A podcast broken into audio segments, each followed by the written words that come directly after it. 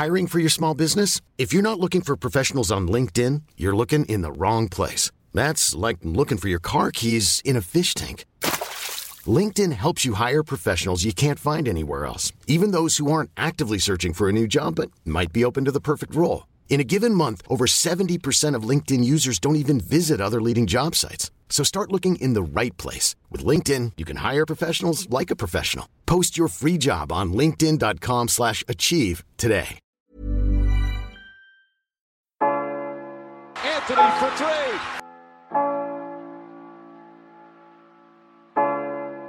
Step back. Walker.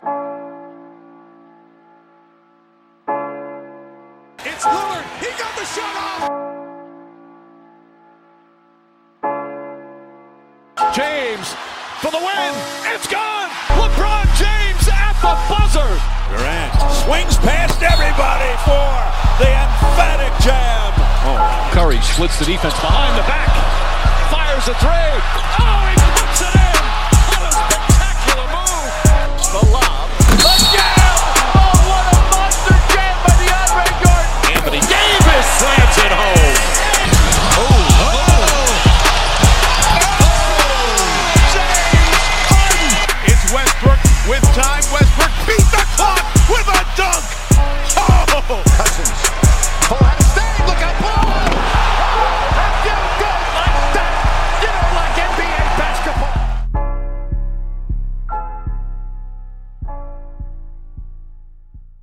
Salut à tous, bienvenue dans l'épisode numéro 47 du podcast Dunk Hebdo, jour numéro 1 du marathon. Très heureux de vous retrouver, un épisode par jour de lundi à samedi. Avec moi en ce premier jour, il y a Tom tout d'abord. Ça va Tom? Ouais, salut, salut tout le monde, salut Ben. Et Pierre. Bon anniversaire Pierre merci, salut Ben. Les amis Pierre. Merci, merci les gars. Bon, ça sera, bon, quand vous écouterez ce podcast, ce sera un jour après l'anniversaire, mais voilà, on était obligé de le dire pour le fan inconditionnel de Russell Westbrook. Est-ce que tu te considères comme le plus grand fan de Russell Westbrook en France? C'est une question. Ah, je dois pas être très loin dans le classement, je pense. Ok. Alors aujourd'hui, tous les trois, on va discuter. Bah, c'est un bilan de la saison. On va discuter tout d'abord de deux trophées, le MVP, le défenseur de l'année, et on va faire nos All NBA Team. Ensuite, on va revenir sur nos discussions, sur nos prédictions de début de saison et discuter pour chacun d'entre nous de deux réussites et de deux échecs.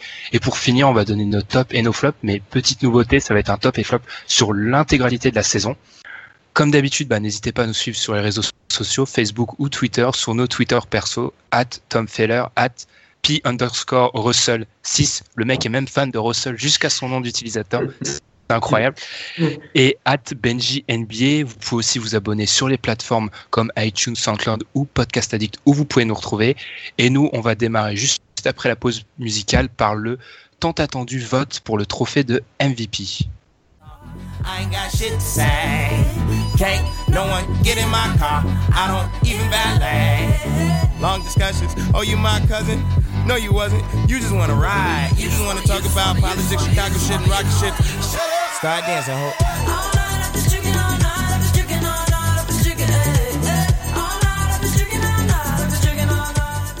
Alors, comme je l'ai dit dans cette première partie, on va se concentrer sur les trophées, deux en l'occurrence, le MVP, le défenseur de l'année. Alors, c'est pour éviter de perdre trop de temps, vu que tout le monde analyse tous les trophées. Et personnellement, je vais pas mentir, il y en a que je trouve secondaires, pour pas dire complètement inintéressant. Alors, messieurs, avant de démarrer sur le trophée de MVP, je pense qu'on va tous se mettre d'accord pour dire une chose avant de donner nos votes. C'est un casse-tête. On est d'accord Vous pouvez confirmer, les mecs, c'est un casse-tête pas possible. Ouais. Ouais, c'est c'est Enfin, perso, moi, ça, ça dépend des sensibilités de chacun en fait. Qui tu classes, Mm. enfin, c'est du vol pour perdre, enfin, tous ceux que tu peux mettre dans la course, bah, c'est pas volé quoi, et en même temps, c'est un peu une injustice de pas mettre les autres. Exactement.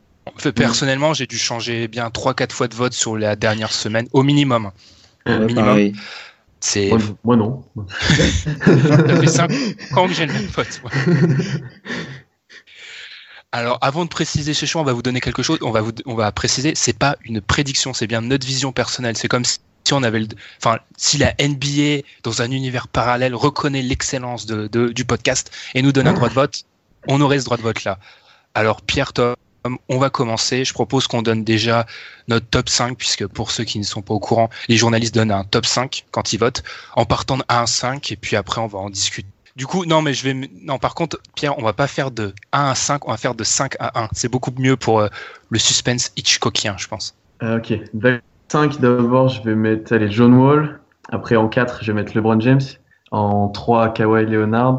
En 2, James Harden. Et en 1, forcément, Russell Westbrook. Tom, ton, ton top 5 Alors moi j'avais euh, j'avais Kevin Durant en 5 mais j'ai j'ai dû changer. Donc j'ai mis euh, Isaiah Thomas en 5, j'ai LeBron James en 4, Kawhi Leonard, j'ai beaucoup hésité mais je le mets en 3, euh, James Harden en 2 et Russell Westbrook en 1. Oh Oh, Ouh. En 5, j'ai Stephen Curry. Je pense d'ailleurs qu'on commencera limite par parler par le commencer par le 5 parce que ensuite en 4 j'ai LeBron James. On a tous LeBron James en 4 je crois. Mm. En, en 3 j'ai James Harden. Mm. En 2 j'ai Kawhi Leonard et en 1 j'ai Oui. Westbrook. Oui, messieurs. C'est trop. Bah non, du coup on va forcément parler de Westbrook. En fait, je sais pas si Tom a la même vision que moi, mais les derniers, ce qui se passe depuis 2-3 semaines, ça m'a fait changer d'avis. Et juste le moment où mon cerveau a intégré le fait qu'il allait vraiment tourner à plus de 30-10-10, ça, ça, il y a eu un déclic incroyable. Je sais pas, hein, mais ça peut paraître bête, mais Oh, Euh, moi- moi, je suis, je suis, c'est même pas le 30-10-10 qui m'impressionne. C'est même pas le 30-10-10 qui m'impressionne plus, c'est les plus de 41 triple double. Presque, tu vois. Ça, enfin bon, ça je trouve, enfin bon, on en, on, on en reviendra quand on parlera plus après de, de Westbrook. Moi, ce qui m'a fait changer, enfin, franchement, j'hésite toujours encore. Là, je dis Westbrook, mais pour moi, Westbrook et Harden sont interchangeables. Et si tu veux, enfin, quand j'ai remis, quand j'ai remis les choses euh, un peu en contexte, ça m'a rappelé un peu la course entre James Harden et Stephen Curry, où euh, James Harden avait plus le côté valuable qu'a aujourd'hui euh, Russell Westbrook et que euh, Har- Harden était euh, enfin Harden a plus le rôle de Curry en fait euh, le meilleur joueur de la meilleure équipe entre les deux en fait. Mais ce qui m'a fait vraiment changer d'avis c'est plutôt euh, ben, le, le le clutch de Westbrook c'est enfin des matchs qu'il réalise où il porte l'équipe littéralement sur son dos quoi. Le match d'Orlando Ouais, le il y a match des de matchs- il y a Dallas, des le match de Memphis, tout seul, le match de Utah ben, dans les dans les quatrièmes quarts-temps, ben c'est Russell Westbrook quoi. Mais je sais pas si on a déjà vu ça, mais ce qu'il fait dans dans le clutch là, ben, c'est avec un usage comme ça, faire ça, je- enfin ça c'est bluffant. ce qui est incroyable aussi, c'est que c'est un joueur qu'on a critiqué dans le passé pour ses choix euh, un peu ridicules dans les fins de match, et là, c'est changement de, du tout au tout. Ça qui est incroyable. Moi, il y a un autre élément qui m'a fait changer d'a- d'avis. Enfin, j'ai jamais été, je pense que j'ai dû, si on avait suivi le processus de mon vote, il y a peut-être quoi, eu 5 six semaines où j'aurais voté Harden. Autrement, ça a été toujours du Kawhi et là, euh, finalement, du Russell Westbrook. C'est ce match du 2 avril dernier où Pat Beverley tape un quasi triple double à 26-8-9 sans Harden. Et quand j'ai vu ce match-là, ça, ça a aussi produit un déclic dans ma tête parce que je me suis rappelé de tout ce qu'on avait dit pendant l'été, que tu avais aussi dit, Tom, par rapport au meneur qui est aidé dans le système de D'Antoni. Et alors, je sais, je suis le premier à critiquer le fait qu'on met, on, on remet toujours sur la table le système qui aide, qui est censé aider Kawhi, mais Harden est aussi aidé par le système. En l'occurrence, le système le système du Thunder, ça va juste Westbrook à faire des stats. Je pense pas qu'en l'état, ça va vraiment à gagner. Et c'est Westbrook en fait qui transcende le système à, à un niveau pas possible. C'est ça que je trouve admirable en ce moment. Enfin, Mhm. enfin, je suis pas, enfin, je suis pas totalement d'accord avec ça. Je me dis qu'en fait, Billy Donovan a trouvé un système pour maximiser euh, toutes les capacités de Russell Westbrook. Donc du coup, là, il est utilisé à ben, de la façon où il peut produire le plus. Et ben tant mieux si ça réussit à l'équipe et ils vivent et meurent avec ça, quoi. Ouais, c'est ce que j'ai dit en fait. Ça maximise les stats de Westbrook, mais le système d'Anthony du meneur, ça, ça maximise à la fois la production du meneur et l'équipe en même temps. C'est ça qui est. Mm. Mais après, je sais pas. Mais Pierre doit être, doit se réjouir là qu'on a. Ah oui, je suis content. rejoint Après, son vois, camp. Mais... Moi, j'étais vraiment, j'étais Moi, vraiment c'est juste la- sur Harden. les dernières semaines. Ouais, j'étais vraiment sur Harden. De toute façon, depuis le début de la saison, j'avais parlé de, de James Harden parce que vous m'aviez vendu Russell Westbrook et tout. Je vous disais, atten- attention, James Harden, D'Antoni, Ryan Anderson, tout ça, que ça, ça peut jouer. Et euh, en fait, moi, j'étais beaucoup sur Harden par rapport à, à l'over-under, en fait. Parce que l'over-under de Houston, au début de saison, il était à 41,5. L'over-under, c'est-à-dire euh, le nombre de victoires, euh, enfin, fixé euh, et euh, enfin, programmé entre guillemets que devrait euh, atteindre l'équipe. Il était à 41,5 celui du Thunder était à 45-5. On l'oublie beaucoup. Donc quand j'entends dire que ben que Westbrook n'a pas de coéquipier, bon, on va pas parler de ces matchs Kristen, mais quand j'entends dire que Russell Westbrook n'a pas de coéquipier, bon, voilà. Et puis celui des, des Spurs était à 50 57. Et euh, du coup, les Rockets, ils étaient à 41 5 et ils se retrouvent avec un bilan de 53 victoires pour l'instant. Donc euh, c'est de l'overachievement quoi. Ils ont vraiment dépassé euh, les attentes et c'est vraiment pour ça que j'avais vraiment euh, James Harden en 1 jusqu'à jusqu'à bah, aux derniers instants là parce que ce que je vois, enfin ce qui ce que fait Russell Westbrook, c'est enfin on peut parler de stat padding, de trucs comme ça, notamment pour les rebonds et les rebonds sur les rebonds sur lancer franc raté. Bon, ça, je vais en parler après si vous voulez. Euh... Moi aussi, j'ai une stat sur ça si tu veux, toi. Ouais, donc. Euh... Bah, allez-y, allez-y, les mecs, allez-y. Bah, en non, parce que. Vas-y, toi. Bah, en fait, Russell Westbrook, il prend 4. Il a sur ses 4. Sur ses euh, rebonds, ses 10 rebonds de moyenne. Enfin, pas dire sur les 10 rebonds. Sur la totalité de ses rebonds, il a pris 92 rebonds cette saison sur des lancers francs, euh, sur les, les 91 rebonds, euh, il a pris pardon, 92 rebonds défensifs sur des lancers francs euh, ratés. C'est-à-dire le lancer franc où tu as Steven Adams qui met son adversaire hors du terrain et puis Russell Westbrook sort du je sais pas où et prend, il prend le rebond. donc on va tester. À titre de comparaison, John Wall en a pris 5, Isaiah Thomas en a pris 3, Kyrie Irving en a pris 2. Hmm. Mais alors que quand moi le stat que j'avais c'est que Vas-y, vas-y Tom. Bah, en fait, alors que quand, quand, quand, Westbrook n'est pas sur le terrain, on voit très, on voit très bien que les, bah, les arrières, ils restent hors de la raquette. Et puis, il n'y a pas d'histoire de, oui, c'est pour aller plus vite, là. Oh, hmm. Ouais, vas-y Pierre, du coup, je pense que tu vas bah, Moi, j'avais pris, plus en, j'avais pris plus la stat générale, c'est que Westbrook, il prend 80% euh, de ses rebonds qui sont pas contestés. Mon Dieu, c'était... Mais ce qu'on dit pas, c'est que mais Harden, il en prend 79 de ses rebonds qui sont pas mhm. contestés, et mhm. LeBron, c'est 77. Donc, il euh, n'y a rien de, si scandaleux que ça, en fait. Et aussi. Une...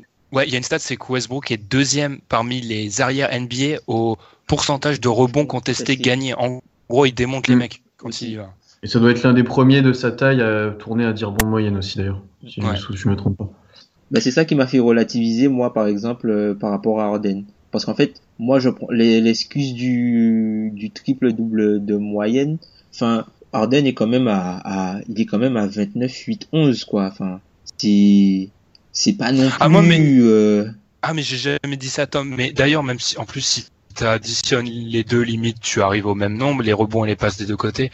Mais c'est juste, et ça aurait été Harden dans l'autre côté, de l'autre côté, ça aurait été pareil, mais mon cerveau vient d'imprimer qu'il y a deux mecs qui vont tourner à, des, à des, c'est pas possible là ce qu'on voit en ce moment. C'est incroyable. J'en parlerai plus tard de ça, mais c'est incroyable l'époque dans laquelle on vit. Là, il y a un mec qui va tourner à 30, 10, 10, un autre à 28, 8, 12, 11. C'est incroyable ça. C'est juste. Hmm. Ouais, c'est. Après, ouais, pour revenir à ça, le match de de Beverly, moi ça m'a, c'est tellement serré que ça se joue sur des détails. Et quand ça joue sur ces détails, le fait que Pat Beverly claque presque un triple double. Bon, certes, c'était contre Phoenix. Ça m'a fait rappeler plein de choses autour du système qui avantage peut-être, euh, qui avantage peut-être Harden. Et Kawhi joué aussi. Et Kawhi aussi. Après Kawhi, je vais peut-être justifier Kawhi en deux. Je suis, celui qui a défendu Kawhi tout, au long de l'année. Je comprends que l'attaque prend le pas sur la défense, mais il a un trop bon bilan, il est trop dominant, je peux pas le mettre en dehors du top 2 pour moi. C'est Harden qui mais comme on l'a dit en préambule, il y a, rien entre tous. C'est un, ça joue à rien et donc il euh, fallait bien décider. C'est terrible, hein, je sais, mais. Moi je me dis que on parle de système, mais James Harden cette saison, c'est le premier joueur dans le club des 25-25. Je sais pas si ça vous dit quelque chose. Plus de 25 points, et plus de 25 points et qui génère 25 points sur des passes. ça, oui, mais ça, ça c'est tronqué parce qu'il donne des ballons à des mecs qui shootent à 3 points. Bah, c'est comme ça, hein. c'est comme ça, hein. ça existe. Parce que Westbrook, il a, il a, il a la même si ces mecs shootent à 3 points. Ouais, mais il shoot à 2 points. Enfin, il a, la, il a peut-être la même. Ouais, mais, la stat en elle-même, je crois pas qu'elle soit recevable, celle-là. Enfin. Ah, ça existe. Parce... Ça existe. Ça existe. Oui, mais il est avantagé parce qu'il parce que les gars génère à des mecs. Ben, c'est comme les points sur, c'est comme les l'histoire de, de, de points par possession. T'as des mecs qui sont avantagés parce qu'ils shootent plus à 3 points qu'à 2 points. C'est pareil. Je suis d'accord. Ça justifie pas. Après, c'est Là, on est, on entre dans des territoires où c'est tellement serré que rejeter un argument, c'est peut-être pas euh, super intelligent de ma part, mais je trouve que ça, c'est pas déterminant pour moi. C'est pas autant déterminant que, que, bah, bref, enfin, je sais pas même ce qui est déterminant à ce moment-là, vu que c'est tellement serré à ce point-là.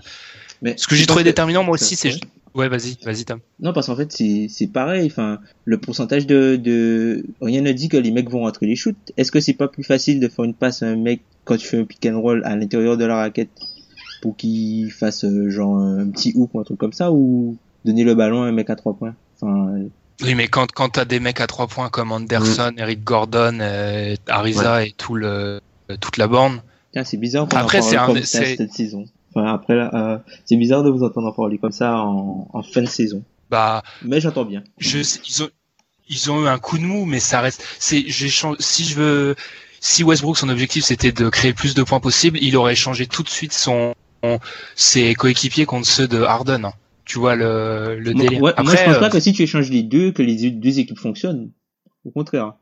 Je pense pas que ça fonctionnerait euh, pareil si. Je pense que lançais les deux Oklahoma joueurs. marche pas. En... Oklahoma marchera pas en tout cas. Houston à voir, mais Oklahoma ça marchera pas avec Harden, c'est sûr. euh, euh, Et- mais Westbrook à Houston, euh, en fait je vois pas ce que Harden fait que Westbrook ne peut pas faire. Alors que je vois ce que Westbrook fait et que Harden ne peut pas faire par contre.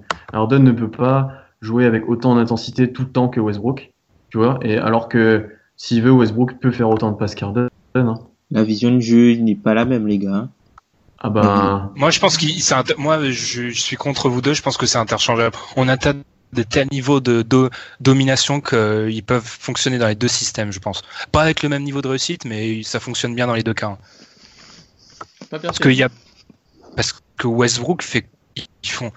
Ouais, tu l'as dit, Pierre. Mais par contre, moi, j'irais même plus loin. Qu'est-ce que fait Harden que non C'est dans. Je sais plus dans quel sens faut le sortir, mais en gros, Harden peut faire les choses que font que que fait Westbrook. C'est juste que, qu'il Ouais. est- c'est juste qu'il est, il est, il est moins athlétique, il est plus, on va dire, on va dire un peu plus mou. Si tu veux, son jeu n'est Mm. pas transcendant, mais beaucoup tout, tout ce qui gêne, ouais, c'est que son jeu n'est pas transcendant. Sur l'effet visuel n'est pas le même, mais sur mais le terrain. je en pense de justement que tu as besoin de ça au, au, au, au, tu as besoin de ça pour relancer, pour relancer, pour accélérer, etc.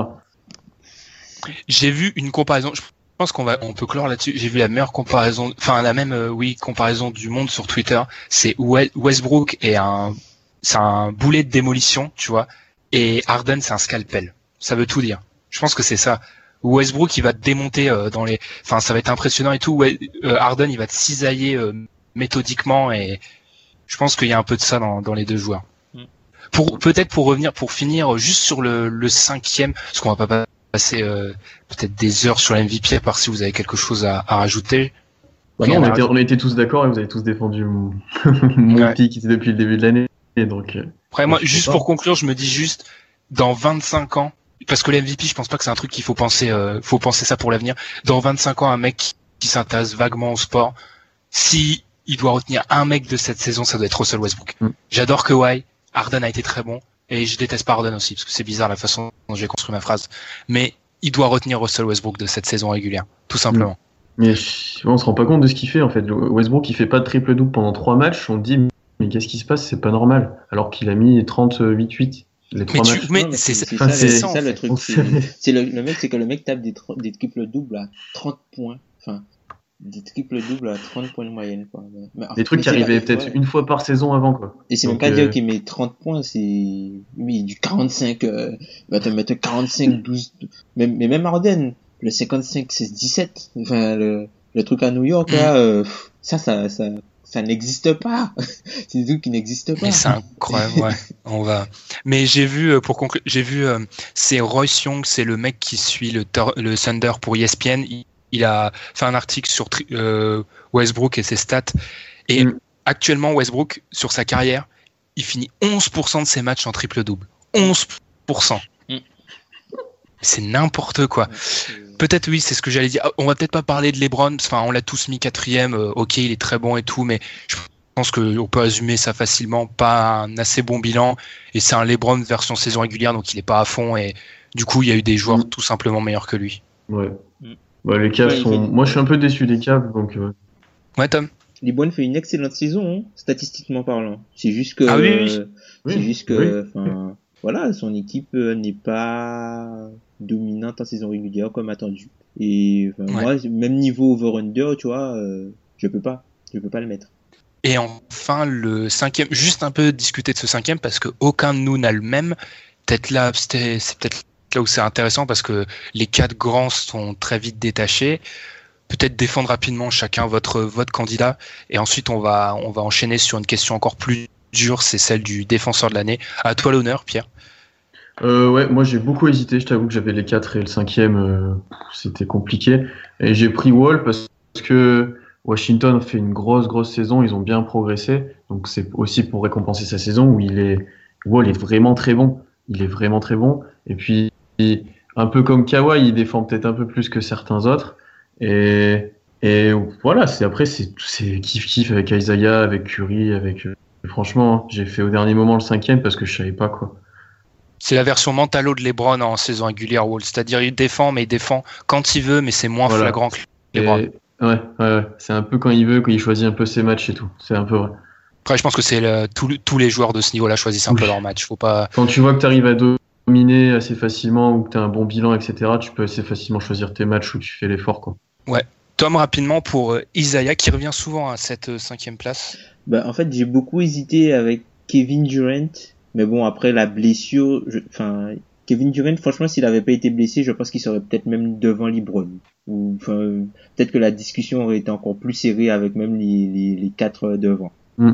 Mais Bah, il y a- Il y a eu un moment de la saison, c'était vraiment... euh, KD était top C'était- 3 bah, facile. C'était hein. Monsieur Propre. c'était Ouais. Monsieur Propre. C'était Monsieur Propre. Dommage qu'il y a, a pas. S'il jouait euh, 82 matchs contre OKC, euh, il aurait eu le MVP. hein. Alors là, euh, on a démonté Aucune pitié OKC, pour Pierre. oh là là. enfin, bref. Non, mais franchement, moi j'avais. J'avais j'ai Isaiah Thomas en fait en 5, même devant Stephen Curry, comme tu l'as mentionné, et Kevin Durant.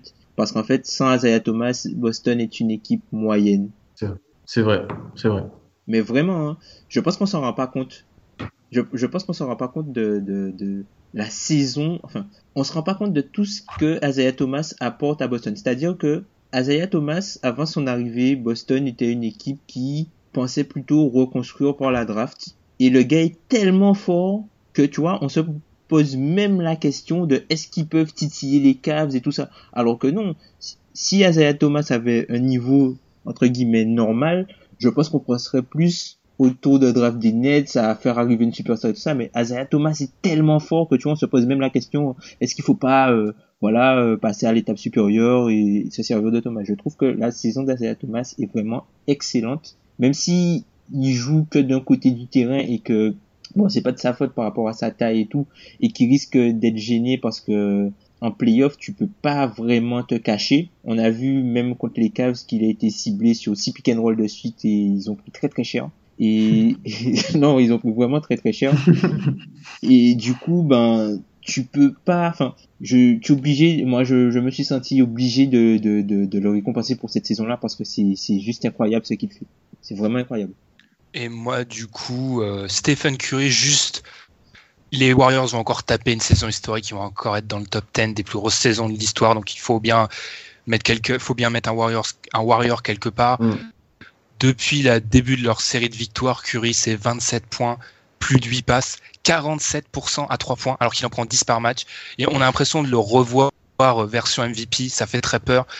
Et du coup, on a tendance à dire que euh, Westbrook, ou euh, lapsus, que Curry fait une saison moins bonne que d'habitude. Donc j'ai cherché, il, a, j'ai cherché, il a, il a 25 points, plus de 6 passes et plus de 40% au tir. Alors j'ai cherché les mecs dans l'histoire qui ont fait des saisons à plus de 25 points, plus de 6 passes et plus de 40% au tir à 3 points. Surprise, il y a, il y a que 7 Que lui. saisons, il y a que 7 saisons qui rentrent dans les critères. Il y en a une de LeBron en 2012-2013 avec le Heat. Il y en a 4 de Larry Bird. Il y a celle de l'année dernière de Stephen Curry et celle de cette année. Donc juste pour vous, dans quelle stratosphère on se situe, le mec a une mauvaise saison, il se retrouve juste avec Bird et James. Bah, le C'est une problème, mauvaise saison. le problème qu'il a en fait, lui, Curry, c'est que on voit le Curry de l'année dernière, alors que le Curry de l'année dernière, il Ouais. était irréel en fait. Ça n'existe pas ce qu'il a fait. Enfin, le Curry de l'année dernière, le gars avait un PR au niveau des, de Chamberlain quoi. Enfin, c'est pas, voilà quoi. C'est juste que c'est un peu ce qui se passe entre guillemets avec l'effectif du Thunder ou celui de cette saison on le compare avec celui qui avait l'an dernier pour dire que les mecs sont mauvais. Sauf que cette saison, tu un effectif qui est correct plus et que l'an dernier, tu avais un effectif pour gagner le titre. Je vais vais pas, on va enchaîner, je vais pas m'aventurer sur ça, mais je suis pas forcément 100% d'accord avec cette analyse parce que tu, quand un mec joue sur un, tel niveau de jeu pendant une saison, je l'ai déjà dit plus d'une fois, mais je suis en droit quand c'est un MVP de me dire que c'est pas irréel et que s'il l'a fait pendant une saison, c'est qu'il en est capable. Oui, mais c'est juste qu'il y, a eu, il y a eu Kevin Durant entre temps. Hein, oui, oui, mais il est capable de. S'il l'a fait pendant une saison, ça veut dire qu'il est capable de jouer à, à ce niveau-là, je pense. Ben, il a fait là. Pas... Quand sur, Durant pas là. Fait, là. Il a fait quand bah, Kevin Durant pas, pas là. Au début, pas, pas au, au, début, il était. Pas au début, hein. Au début. Oui, au début, il est en difficulté. Ils sont en difficulté. Et moi, c'est pour ça que je l'ai pas en 5 et que je l'ai peut-être un peu moins au bout. Et c'est juste pour ça. Mais sur la fin de saison, il est top. Il est haut, très haut. Mais de là à, lire, à dire que c'est irréel, tu vois, c'est juste ça qui me gêne et je le lis souvent. Mm-hmm. Non, le mec a fait une saison, euh, je suis en droit d'attendre qu'il refasse la même chose. Mais on, on, sait, on est en train d'exploser le timing. On va enchaîner par le titre de défenseur de l'année.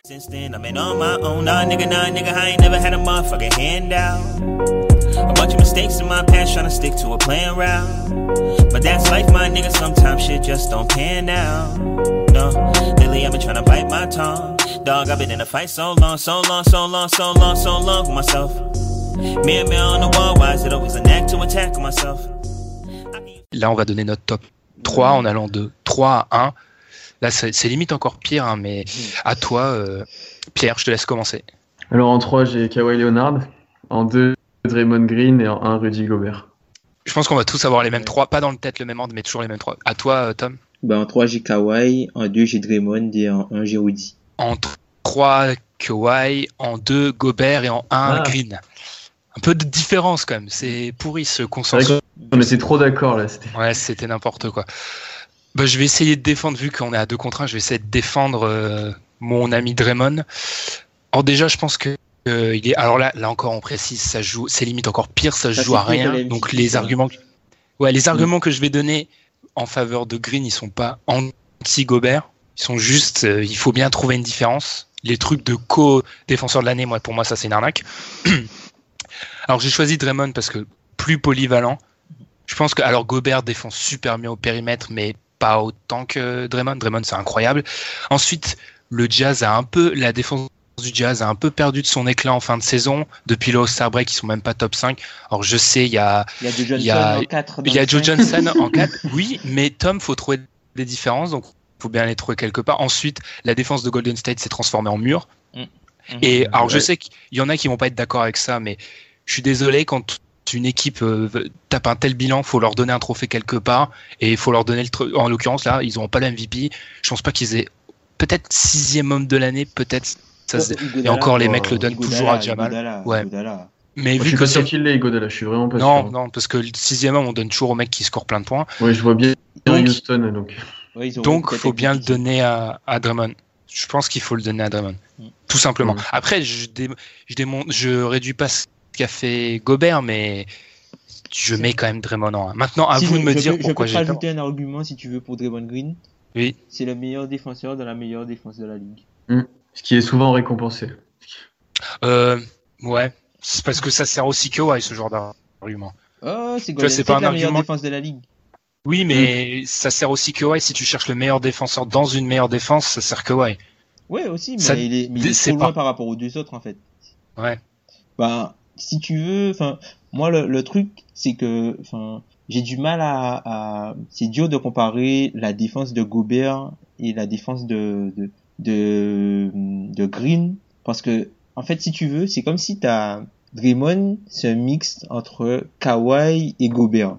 C'est-à-dire que il a la versatilité de, de, de Kawhi la polyvalence pour pouvoir être le, le, le chaînon principal de tout le, le, le rouage du système euh, défensif de, de Golden State plus la protection du cercle qu'apporte Rudy Gobert. Ils, ils ont pas pratiquement les mêmes chiffres moi, tu vois, je, je me dis Rudy Gobert, non seulement, enfin, c'est vrai qu'il y a un petit côté, euh, il y a un petit côté euh, chauvin là-dessus, parce que c'est vraiment rien qui sépare les deux. Mais quand tu prends les, les, enfin, les, les metrics, quoi, les, les, les stats avancées défensives, Gobert est presque numéro un partout, quoi. Defensive mmh, plus minus, il est premier. Defensive rating, il est premier, alors qu'il joue dans des line-up avec Boris Dio en 4. Il joue dans des line-up avec Non, mais il joue dans des line-up avec euh, Joe Johnson en 4. Enfin, quand tu vois, c'est quand tu vois comment le le, le l'effectif de Utah a été meurtri par les blessures et la seule constante c'est que quand Rudy Gobert est sur le terrain,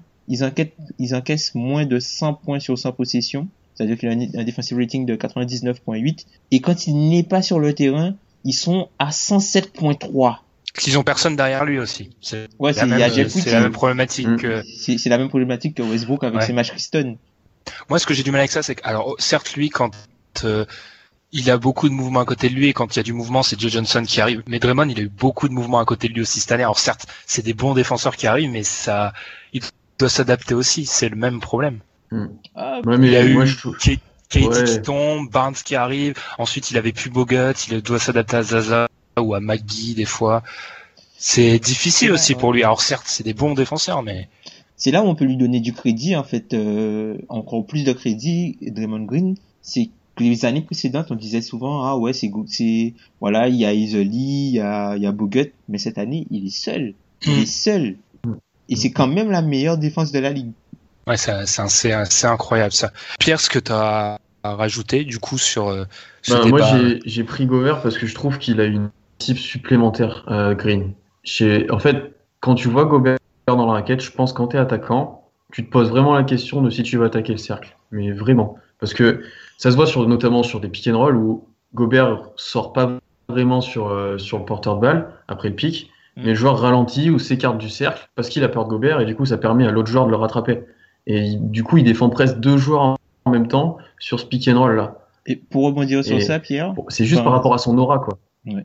Mais non, vas-y, vas-y, pour rebondir sur ça Pierre c'est aussi la raison pour laquelle ils se font défoncer par les gars qui peuvent shooter après dribble derrière l'écran Exactement. On a Ouais, vu ouais. Damien Lillard qui a pris Mm. feu, Kemba Walker avait déjà pris feu, Stephen Curry, parce qu'en fait, là, ils défendent un peu en, fer à cheval euh, Utah avec Gobert. Enfin, Le fait que Gobert soit une présence et, et une aura aussi forte dans la raquette, ils se permettent d'être très agressifs sur euh, sur les, les- sur les- sur l'extérieur. Et du coup, même s'ils se font passer, ils savent que inconsciemment, le fait que Gobert soit dans la raquette, ça va ça va peut-être changer les choses. Et le le- le- l'attaquant va va, va réfléchir à, à deux fois avant d'aller de monter ou, ou de tenter un, un, un tir contre Rudy Gobert quoi.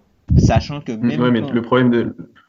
ouais, sachant que même que même quand euh, il même quand il se fait dunker dessus, tu vois, il y va quand même. Il, Mm. il recule jamais, donc du coup, ça met quand même euh, ça met quand même le doute. Mais ils ont quand même là où le, le problème que Golden State n'a pas, parce que Golden State est la meilleure défense sur le tir à trois points, c'est que eux, dès que t'as un, un, un meneur qui peut shooter de très loin après le après un pick and roll, ben Utah Utah croule, Utah tombe sous l'eau quoi, parce que tu peux pas. Mais le problème là-dedans, c'est que si tu veux, pour moi, Gobert va rester plus à plat et protéger plus la raquette. Mm. Et donc, du coup, le Jazz switch beaucoup moins que peut faire Golden State sur les pics. Et donc, du coup, c'est un choix défensif. Tu, te fais sanctionner à trois points, mais tu gardes euh, ta raquette bien protégée par Gobert. Et bah, tu peux pas dire que ça marche pas. Bien sûr, ils prennent des en feu, ils prennent des, ils se font allumer par des shooters en feu, etc. Mais sur la défense, tu peux pas remettre en cause ce choix-là. C'est un choix aussi du coach, je pense. C'est ce qui, ce qui met en valeur Gobert. Mais dans ce rôle-là, les stats de protection de raquette, les joueurs, ils tentent genre deux tirs quand Gobert est dans la raquette, et s'ils sont à 20%, même pas, c'est, Ouais. les stats, elles sont hallucinantes là-dessus. Et c'est juste pour ce aura-là que Gobert, euh, je lui donnerais. Après, bien sûr, on est français aussi, donc faut peut-être qu'un jour qu'on ait des trophées. Vous êtes bon. surtout, vous êtes surtout à, à- vous êtes, vous vivez, moi je vis en 2017 à l'ère du basket polyvalent et Dray- Oui, voilà. Et tu peux Draymond pas Green, il comparer, switch. tu peux pas, mais tu peux pas demander à Rudy Gobert de, de switcher sur euh, un meneur. Est-ce que j'ai comparé, Tom? J'ai juste dit que il rentre plus dans la philosophie d'un basket moderne. C'est juste ça. ouais. Mm. Ça a switch partout. Non, mais les, les Warriors, les Warriors vont taper encore une saison dans le top 10 de l'histoire. Ils doivent avoir un trophée quelque part aussi. Pour moi, c'est juste ça Ah le oui, problème. ah oui, Et pas un trophée de seconde zone comme sixième homme ou, je sais pas quel truc inutile dont tout le monde se contrefout. Faut être honnête. Euh, ils ont besoin d'un vrai trophée. Donner- Après, et Draymond, tu Draymond- peux pas ne pas lui donner. euh, Ça fait trois ans, quoi. Ça fait, ça, ça va faire trois ans s'il a pas. Après, je sais, je, ça doit pas être un argument, mais je pense que ça va quand même jouer parce que, enfin. Ouais, ouais. la l'année, la première année où Kawhi est là, Gobert- euh, enfin, Draymond, il est vraiment pas loin, mais vraiment pas. Je pense même qu'il le méritait la première année où Kawhi est là. L'an dernier, Ouais, et puis à la l'an dernier aussi. C'était pas loin, ouais. Là aussi, c'était pas loin. C'était vraiment pas loin. Et là, euh, s'il a pas, euh, ça va faire. Je pense que ça va faire beaucoup. Sachant que ça a une implication pour les contrats, messieurs. je pense juste que non, faut lui donner non, faut juste. Je, je démolis pas ce que fait Gobert, mais donnez-lui. Et Gobert, juste pour c'est- con- il est historique cette saison, Gobert. hein. C'est 1000 points, 1000 rebonds, 200 comptes. C'est 12e dans l'histoire à faire. Ça, les- ça marque aussi, tu vois. Ouais, mais Draymond Green, c'est le leader, euh, Ouais, c'est le leader mais de la meilleure défense de la NBA sur les ça dépend trois comment tu vois les choses, quoi. C'est... C'est au feeling, je pense. Et je tiens juste à, je, je Mm. tiens juste à dire que Kawhi Leonard, aka euh, pas une superstar selon certains, est ju- juste top 3 euh, MVP défenseur de l'année dans nos deux dans tous nos classements. Voilà, ça va fermer quelques bouches. Et que l'année dernière, il était, et que l'année dernière, il était deuxième MVP et défenseur de l'année. aussi une telle constance. Non, mais c'est le système, tout simplement. Non, mais non. Bref. le système. Alors, je reprends juste, pour les auditeurs, je reprends juste des propos que j'ai pu entendre il y a quelque temps dans nos discussions entre nous. Bon, on va finir sur les All NBA Team, maintenant que j'en ai assassiné deux, trois. All NBA Team, alors là, c'est maintenant ça. Déjà, là, c'était, c'était joyeux, là, ça va carrément être la guerre. Alors, la première, je pense qu'on est tous d'accord. On va, on va vite fait la balayer. Russell Westbrook, James Harden, LeBron James, Kawhi Leonard et Anthony Davis. On est d'accord. Exact, exact. Moi, j'ai le, Mm. j'ai la même. Oui, on est, on est tous, tous d'accord. Et pour ceux qui vont être surpris de voir Anthony Davis, il a joué plus de 60% au, pi- au poste de pivot d'après Basketball Référence, donc il, est- il rentre parfaitement dans le, dans le, dans le cas, euh, il peut parfaitement prendre le rôle de pivot, puis il est juste exceptionnel en dehors de ça, donc je pense que. D'ailleurs, il aurait pu limite se glisser euh, pour le trophée de défenseur de l'année à une troisième place. hein. Limite. Mmh. Ouais, défenses Non, des Pélicans est top 8 ouais, NBA. Elle est hein. top 8 NBA, je sais, mais non, non, non, non. J'ai dit limite se glisser, hein, je l'ai Ouais, pas, ouais. mais Ils sont trop hauts, en fait. C'est que les autres sont trop hauts. Mm. sont Pour- trop et, puis pour une fois qu'il rate pas euh, 15 matchs l'année, euh, Mm. c'est pas mal. Alors ensuite là, le début de la guerre, messieurs. Ben on va, on va, je pense qu'on va chacun donner encore une fois sa, son équipe. On va en discuter. Honneur à toi toujours, Pierre. Alors, voilà, bon, sur les arrières, j'ai John Wall et Isaiah Thomas. Ensuite, j'ai Giannis et KD. Et en pivot, j'ai Carl Anthony Towns. What? À toi, Tom. Euh, Moi, j'ai. On précise euh, une nouvelle fois que c'est très serré. hein. Ouais, alors moi, j'ai. Euh, Alors, Stephen Curry et euh, Isaiah Thomas. Kevin Durant et Draymond Green. J'ai trois Warriors et euh, un pivot. Gobert. On se retrouve. Ce qui est bien, c'est qu'on on se retrouve tous, mais on n'a pas les mêmes joueurs, mais on, on peut faire nos cinq. euh, Enfin, le, le quota. Enfin, les joueurs, on les retrouve tous. Moi, j'ai Stephen Curry, John Wall, Kevin Durant, Giannis et Rudy Gobert. Tom, faut nous expliquer. Il y a beaucoup de Warriors là. C'est c'est le premier truc qui m'a choqué Ouais. parmi tous les cinq. Que des Warriors. Bah, je pouvais pas les mettre dans la, la first team, je les ai mis dans la seconde. D'accord. Bah, il, Draymond Green mériterait la première, enfin, c'est juste que les autres sont plus hauts, quoi. Curry fait une saison, enfin, Durant, mais même Kevin Durant en second team, moi, ça me fait bizarre de le mettre, hein, franchement. C'est Kevin Ah, Durant, ouais, c'est mais c'est là, il y a- trop, mais- c'est- c'est c'est pas moyen, là. il t'es obligé. Il y a trop, il y a trop de Gugus, il y a trop. Voilà. Gobert en deux, par contre, on est d'accord. Ça prouve bien que je ne démonte pas ce que fait Rudy Gobert, parce qu'on l'a tous les deux dans la dans la deuxième équipe, toi et moi, Tom. Ouais, Parce Gobert, qu'il est- euh, il est juste, il est juste exceptionnel, Rudy Gobert, hein. franchement, euh, enfin, je sais pas si on peut, c'est le cinquième au will plus minus, on va dire ça, tout simplement. C'est Le cinquième de toute la NBA au will plus minus. Il est devant Draymond Ouais. Green, juste derrière Jimmy Butler dont on parlera tout à l'heure. Jimmy Butler qui est Moi, si je devais, plus minus. si, et si je devais justifier l'absence de Haïti, parce que je sais que ça va faire parler. Alors, comment le dire de façon polissée Je sais pas faire. J'ai l'impression qu'Haïti, il y a le syndrome de Napoléon. Il y a le syndrome de Napoléon qui commence à se mettre en place. Et on commence à l'admirer juste parce qu'il est petit. C'est génial. Hein. C'est, je comprends euh, la frustration de nombreux, nombre d'entre nous de se dire, non mais c'est un monde de géants à cause de ma taille. Autrement, j'aurais été Michael Jordan avec 10 cm de plus. Ne mentez pas, vous, Ouais, c'est ça.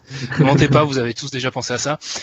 Mais du coup, je veux pas que et, et je diminue pas sa saison, mais John Wall, j'ai été beaucoup plus impressionné par John Wall en fait que par Haïti. Ça peut paraître complètement fou, mais ça, c'est le cas en fait. C'est c'est à mort subjectif les All Team, les All NBA Team, mais je préfère un John Wall à un Haïti. C'est pas préféré dans le sens de la saison. Je m'en fiche complètement euh, qui je préfère en tant que joueur. En tant que saison, je, pré- je préfère mettre un John Wall à, à Isaiah. Et Giannis, j'en discute même pas. Le mec, le mec euh, premier de son équipe, point, rebond, passe, contre, interception. C'est c'est n'importe quoi. euh, il tape des dunks, euh, il part du milieu du terrain. Pff, Mm. laisse- laissez C'est tomber. incroyable. Ouais. Euh, plus. Gros mea culpa encore une fois sur Giannis. On va, on va en reparler, hein, mais C'est Janice. faut- Saint Giannis, maintenant c'est euh, apôtre Giannis. Là, ouais, là, c'est euh, Giannis. De- Dieu, euh, Dieu Giannis. Giannis. Dieu Ouais. Giannis. Et peut-être, bah là, alors là déjà c'était pas mal. Alors là, je pense qu'on va finir par le le, le pire. Tu veux pas que je défende mon choix de Tones en deux dans les, dans les- Bah, oui, Ah c'est vrai, vas-y, si, pourquoi pas. effectivement. Il a fait, il a fait bien. Alors déjà parce que j'ai mis j'ai mis Gobert en dans la troisième moi, comme vous allez voir après. Parce que je suis un hater des Warriors, donc je vais pas mettre Green et le mec, la crédibilité de l'émission. Non, non, non, non, mais parce que c'est surtout parce que Towns, depuis le post-All-Star Game, c'est assez monstrueux, qu'on en avait déjà parlé, je crois, je sais plus qui c'est qui l'avait cité une fois en top. Moi. Enfin, c'est... Après le All-Star, c'était toi, Tom, bah, tu Ouais. vois. Après le All-Star Game, c'est 27 ch- 27,8 points et 12,7 rebonds, 61% au true shooting pourcentage. ouais, ça, Enfin, Je veux bien que Minnesota gagne pas de match, mais le gars est monstrueux, quoi. Donc c'est juste pour ça, et pour moi, il est beaucoup plus haut. Il est dans une équipe qui, a- qui était en plus en difficulté, mais voilà, il- il- lui est vraiment bon. Donc je le mets peut-être un peu haut, mais après c'est question aussi d'affectif peut-être, mais voilà. bah, Depuis l'arrivée de la ligne à 3 points en NBA, il y a que 4 sophomores qui ont fait plus de 25, plus de 20-12 sur Mm. une saison. Charles Barkley, David Robinson, Shaquille O'Neal, Carl Anthony Towns. Ça place, ça place un peu le gars, le gars quoi. Merci beaucoup. Mais c'est limite déjà le meilleur pivot de la ligue, hein, les gars. C'est le meilleur C'est-. Enfin, franchement, euh, il est inarrêtable. Il est inarrêtable. Mais vraiment, hein. Enfin, je sais pas Après, comment. C'est un gros problème, problème- ce gars-là. hein. Ce qu'on peut nous rétorquer, c'est qu'on a mis Davis 5, donc du coup, si on le considère comme un 5, non, Towns n'est pas le meilleur pivot de la ligue. Mais c'est Ouais. pas un 5 en l'occurrence. On le met juste en 5 pour se. On, on contourne les règles, en fait. On se, on se fout de la gueule de il la va peut-être l'être un peu moins avec Cousins maintenant aussi. Ouais, il est Ah, sur- aussi. là c'est la dernière année, mais là après là ça va être ça va être Mm. bouché de chez, chez bouché hein, chez les, les forwards là, ça va être bouché mais vraiment. Et ensuite, je voulais faire une blague sur Boucher, mais je me rappelle plus du nom du prospect qui a le nom Boucher, donc euh, ça m'énerve. Karim Boucher, Caris, Bou- Karim merci beaucoup. Boucher, le Canadien. Non, je, oui, je crois qu'il est Canadien, oui, avec ses Ouais, grands bras euh, Boucher, ça serait pas étonnant. hein. de avec ses grands, ses longs bras. Je sais pas s'il va se présenter à la draft. J'espère que oui. Je pense qu'il va, il peut tomber dans, dans le second tour. Il a vraiment monté Ça ferait- Oregon. Il serait top 3 de mes prénoms préférés, parce que Monk a toujours la première place. Ensuite, bah, on, va, on va finir par la troisième. Pierre, toujours à toi. Je pense que là, là c'est la guerre. Là, c'est la guerre. Euh, j'ai Curry, Lillard, DeRozan, Paul George et Rudy Gobert. Tu ne peux pas. Oh, Quoi? Tu ne peux pas. on n'a pas la même du tout. Tu ne peux pas. Qu'est-ce que je peux pas DeRozan, il est guard, il est pas forward. Ah Et Butler, il est quoi? Il est guard ou Il est forward forward. Butler, alors. J'ai pas du de tout. DeRozan. À toi, Tom. Alors moi, franchement, gros crève-cœur en tant que grand fan de Chris Paul. J'ai Mm. John Wall, Demar DeRozan, Jimmy Butler, Giannis Antetokounmpo et Marc Gasol. Mais Marc Gasol, j'ai beaucoup hésité à, à le mettre. J'ai Haïti, forcément. Non, je, je ne le déteste pas non plus. Là, c'est no-brainer. Je suis obligé de le mettre. je mets quand même Chris Paul. Je suis désolé. Je mets quand même Chris Paul. Ah, ne t'excuse pas, hein. Jimmy Butler. Jimmy Butler, Draymond Green et Towns aussi, pour les mêmes raisons que Pierre. Sauf que Gobert était au-dessus. Mais du coup, Lillard. Non, mais en fait, Lillard, ça me choque parce que j'avais une super stat après et du coup, j'allais la sortir euh, comme très content et Pierre, tu me détruis un peu ma stat. Mais du coup, essaye de justifier le cas Lillard quand même. Oh ben, bah, euh, juste le match d'hier déjà, je, pense juste ça suffit déjà. Concrètement, non. Je sais pas. Non, parce que malgré au début le Marez qu'il y avait à Portland, il a tenu à peu près la mieux. On commence d'en reparler en bien et pour moi en fait il est au- aussi bon que l'année dernière et il mérite cette place-là parce qu'il porte Portland encore en playoff alors qu'il est peut-être moins aidé que l'année dernière on va dire parce Ah, je que suis pas d'accord les role là-dessus. hein. players sont un peu. Sans Nurkic. Ah, ah non, mais si J mec. Ah oui, mais à part CJ, les autres, ils sont moins bons je- pour moi, la plupart. Euh, Tous. dire- ils sont ont- tous moins bons. Voilà, c'est dans ce sens-là. McCollum, j'ai en effet. McCollum, je l'ai défendu dans le dernier pod euh, et, et il est vraiment bon, mais à part les deux, cette année, c'est beaucoup moins bon que l'année dernière, surtout depuis que Nurkic est blessé. Ouais. D'ailleurs, je pense que 27 ça- encore. Je pense que c'est un peu joué sur la sur la façon dont on voit, un- dont on voit Lillard en fait. C'est-à-dire que là, il se détachait moins sportivement en tant que vraiment meilleur Mm. joueur de l'équipe de loin parce que CJ McCollum a réalisé une saison vraiment exceptionnelle, quoi. Je pense Mm. que ça, enfin, ça, le fait que le, le gap se soit un petit peu euh, resserré entre les deux, ben, du coup, ça a peut-être joué en sa défaveur au début. Moi, ce qu'il faut m'expliquer, c'est Demar DeRozan aussi. Bah, je l'ai plus du coup. Enfin, Moi, mais bah oui, mais moi je l'avais mis aussi parce que en Toronto est haut et des Rosanne en début de saison, euh, c'était des dieux des marques qui mettent qui loupaient pas un tir. Enfin, c'était exceptionnel. Jusqu'à maintenant. Je- Oui, Moi, en fait, honnêtement. les All- après, c'est une question de philosophie, mais All NBA Team, je vais reprendre ce qu'a dit euh, Danny Leroux ou Danny, Leroux. Danny Leroux. Dans. Le, ouais, dans le, ou dans le podcast de Nate Duncan, potentiellement le meilleur euh, podcast NBA euh, anglais. Il a expliqué qu'en fait, il voulait que les All NBA Teams soient une photographie de la saison. Et du coup, je pense que c'est très juste qu'il a dit. Moi, je veux les 15 meilleurs. J'en ai rien à faire des bilans des mecs. Je veux que dans 10 ans, on regarde les All NBA Teams et qu'on se dise, OK, ça, c'était les 15 mecs, les meilleurs à, bien sûr, à, à deux, trois exceptions de près parce qu'il y a les hi- histoires de poste et tout. Et Demar DeRozan était très bon, mais je peux pas justifier sa place en donnant une grande importance à- au classement des, des Raptors. Et je trouve qu'il a juste été Butler. Alors Butler, je, je l'ai critiqué, je le critique pratiquement à chaque épisode et je me, je me suis fait remarquer pour ça. Mais il est trop impressionnant. Il est beaucoup Ouais. trop impressionnant. Et, et lui, il a pas. euh, Toronto a eu des problèmes en playoff, etc. Mais c'est quand même une équipe bien structurée. Alors que les Bulls, c'est un espèce de cirque euh, incommensurable.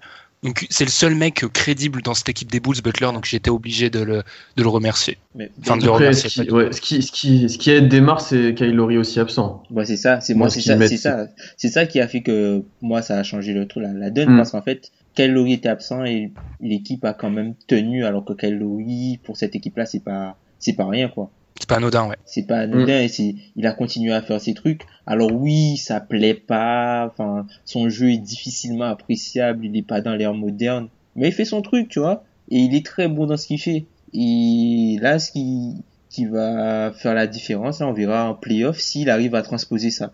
Ah, moi, c'est même pas une attaque par rapport à son jeu. Je, je l'ai déjà dit euh, clairement publiquement, j'aime pas son jeu, mais je peux pas pas mettre Jimmy Butler. Et du coup, si je reviens à mon idée de photographie de la saison, quand je regarde mes 3, 5, mes 15 joueurs, je trouve que ça me fait une bonne photographie parce que j'ai trois Warriors dans la hors- dans les All NBA Team, mais hors de la première, ce qui prouve bien que les Warriors ont dominé, mais qu'il n'y a pas eu un mec au-dessus de la, de la mêlée. Il y a Kawhi, seul représentant des Spurs. Je montre, je montre que c'est la pièce maîtresse. Et surtout, l'arrivée d'une nouvelle génération, les Giannis, Towns, Gobert.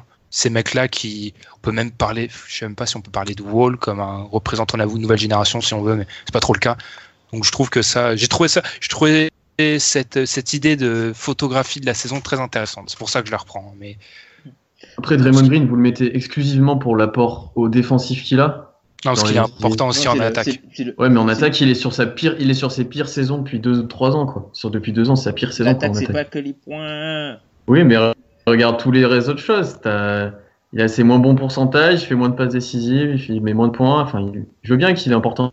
Enfin, Mais si c'est ça aussi, il y a tellement de gros attaques en NBA, ça discrédite Gobert aussi, parce que Gobert est peut-être exceptionnel, mais si tu commences à regarder aussi de l'attaque, il est pas dans les trois. Si tu donnes une Ah. immense importance à l'attaque, il est ça, pas dans les euh, trois. ouais. Ouais, je suis Ah, pas sûr, hein, je suis pas sûr pour Gobert. Hein, franchement, Gobert, euh, je suis pas sûr. Hein, Le mec, il, il, a, met 12 points par match. hein. il met 12 points par match, mais il a, il a un offensive rating de 107.3 quand il est sur le terrain. Utah a un offensive rating de 107.3. D'ailleurs, je crois que c'est lui, lui, lui, lui seul. Ça fait moyen, c'est moyen, c'est juste moyen en NBA ça actuellement. 107.3 Et c'est moyen, regarde ce que peuvent taper les, les meilleurs scoreurs, c'est pas exceptionnel. hein. pour un gars comme Gobert, euh, je suis désolé. euh, 107.3. Ouais, mais t'as c'est- vu justement pour un gars comme Go- Ouais.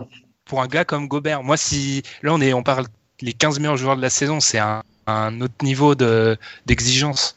Oh, Je suis pas d'accord, moi, je pense dans que les, dans, les, dans, enfin, dans les pivots, offensivement, il fait ce qu'il a à faire, Gobert. Hein. Oui, mais mais là on parle des 15 meilleurs joueurs de la ligue et des trois meilleurs pivots de la ligue. Donc tu vois, euh, c'est dans l'idée d'où si on parle du principe que Draymond a peut-être pas fait assez en attaque, je suis désolé, mais Gobert il est discrédité automatiquement. Et je sais pas quelque Ouais. chose que je pense, mais dans c'est pour ça que je vous demandais comment vous le jugez. Moi, je... Hmm. Mais moi, je, Moi, Gobert, pense je pense que son impact, non. euh, son impact global, en fait. Quand tu prends Ouais, il est trop dominant en global, défense. voilà. Ok. Mais- sur Touquet en défense, c'est un 99, en attaque, c'est un 64, 78. Mm. Ça fait, ça fait un joueur à 88, c'est un truc comme ça, 85, 88.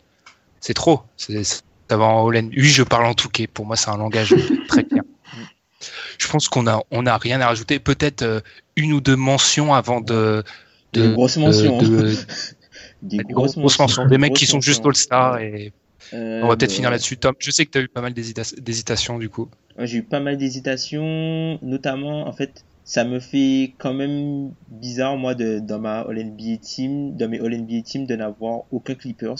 Ça me fait Mm, très bizarre ouais, alors vrai. euh, ils vont, enfin ils vont, ils vont, ils vont quand même taper 50 victoires alors que Blake Griffin et Chris Paul ont manqué 21 matchs. Et voilà, c'est pour, ça, pour que, ça que j'ai beaucoup hésité moi entre, j'ai beaucoup hésité entre Towns le, pour le dernier poste de, de pivot entre Towns, Gasol et, et euh, Draymond Green.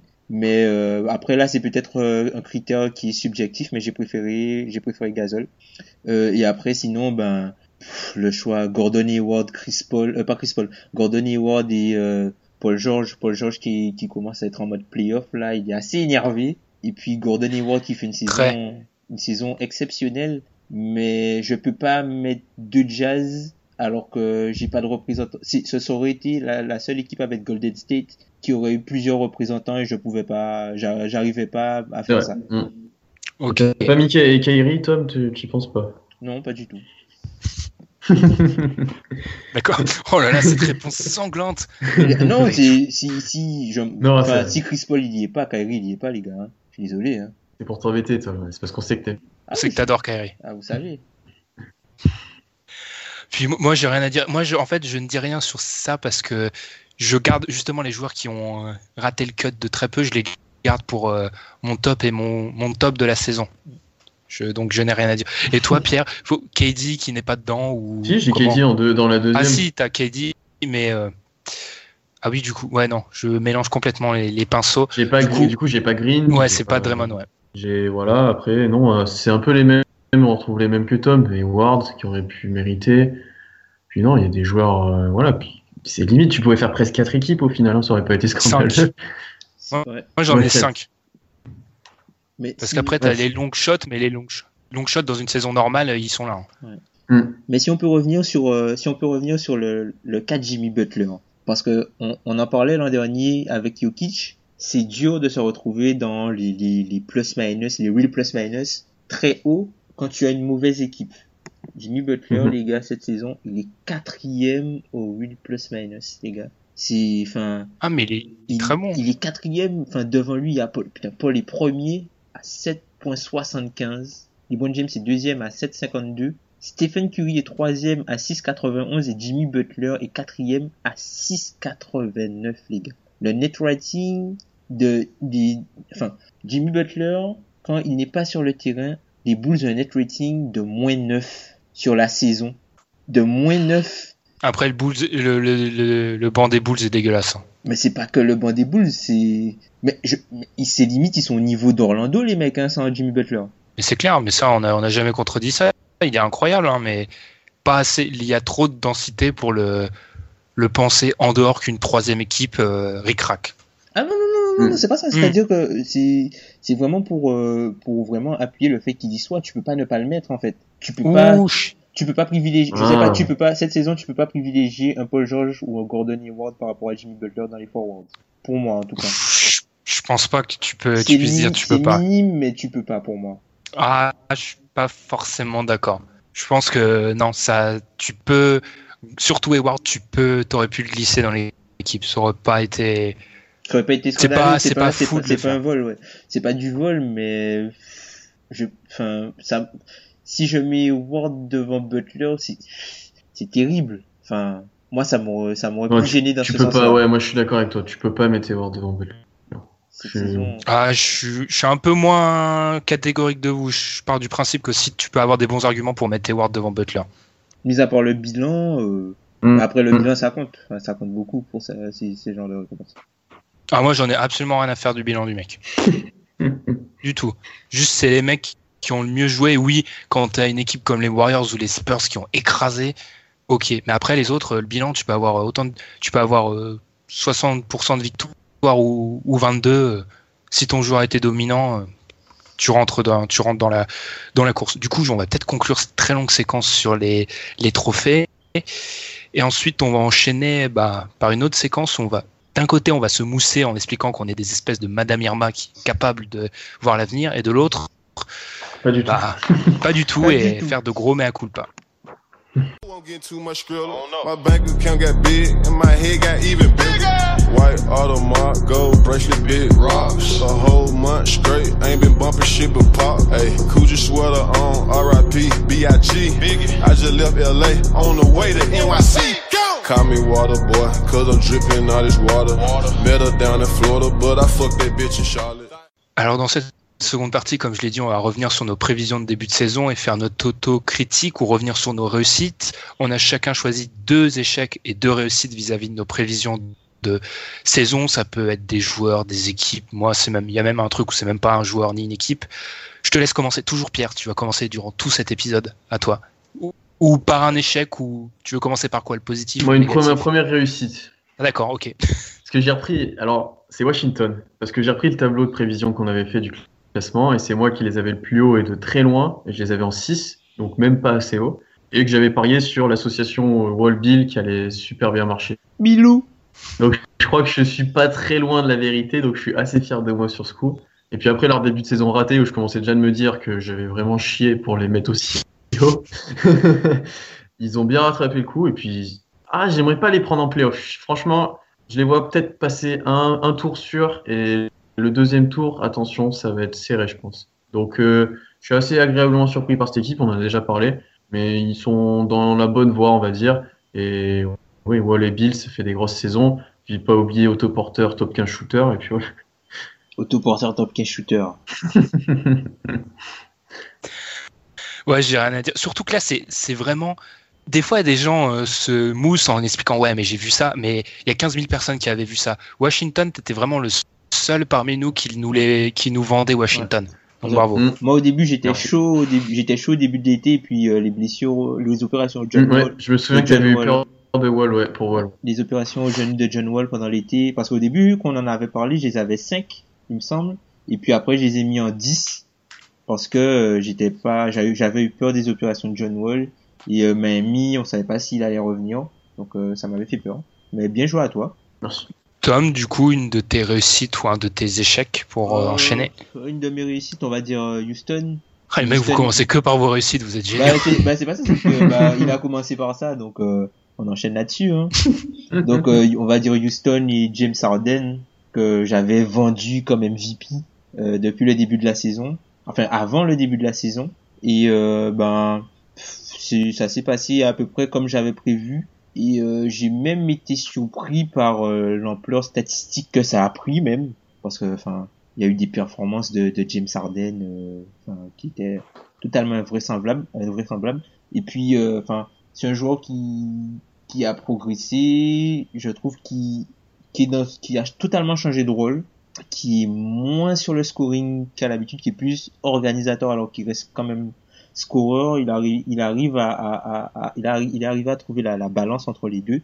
Et euh, enfin faire arriver à faire ça en une saison, je trouve que c'est vraiment vraiment exceptionnel. Et puis euh, content pour D'Antoni qui euh, bah, dont le, le, le dernier passage aux Lakers a fait très mal et euh, qui, sera, qui, qui a pu redorer un petit peu son image et même pour Don euh, content pour content pour ces gars là quoi. Maintenant les playoffs Moi, du coup, ouais, qui vont aller en.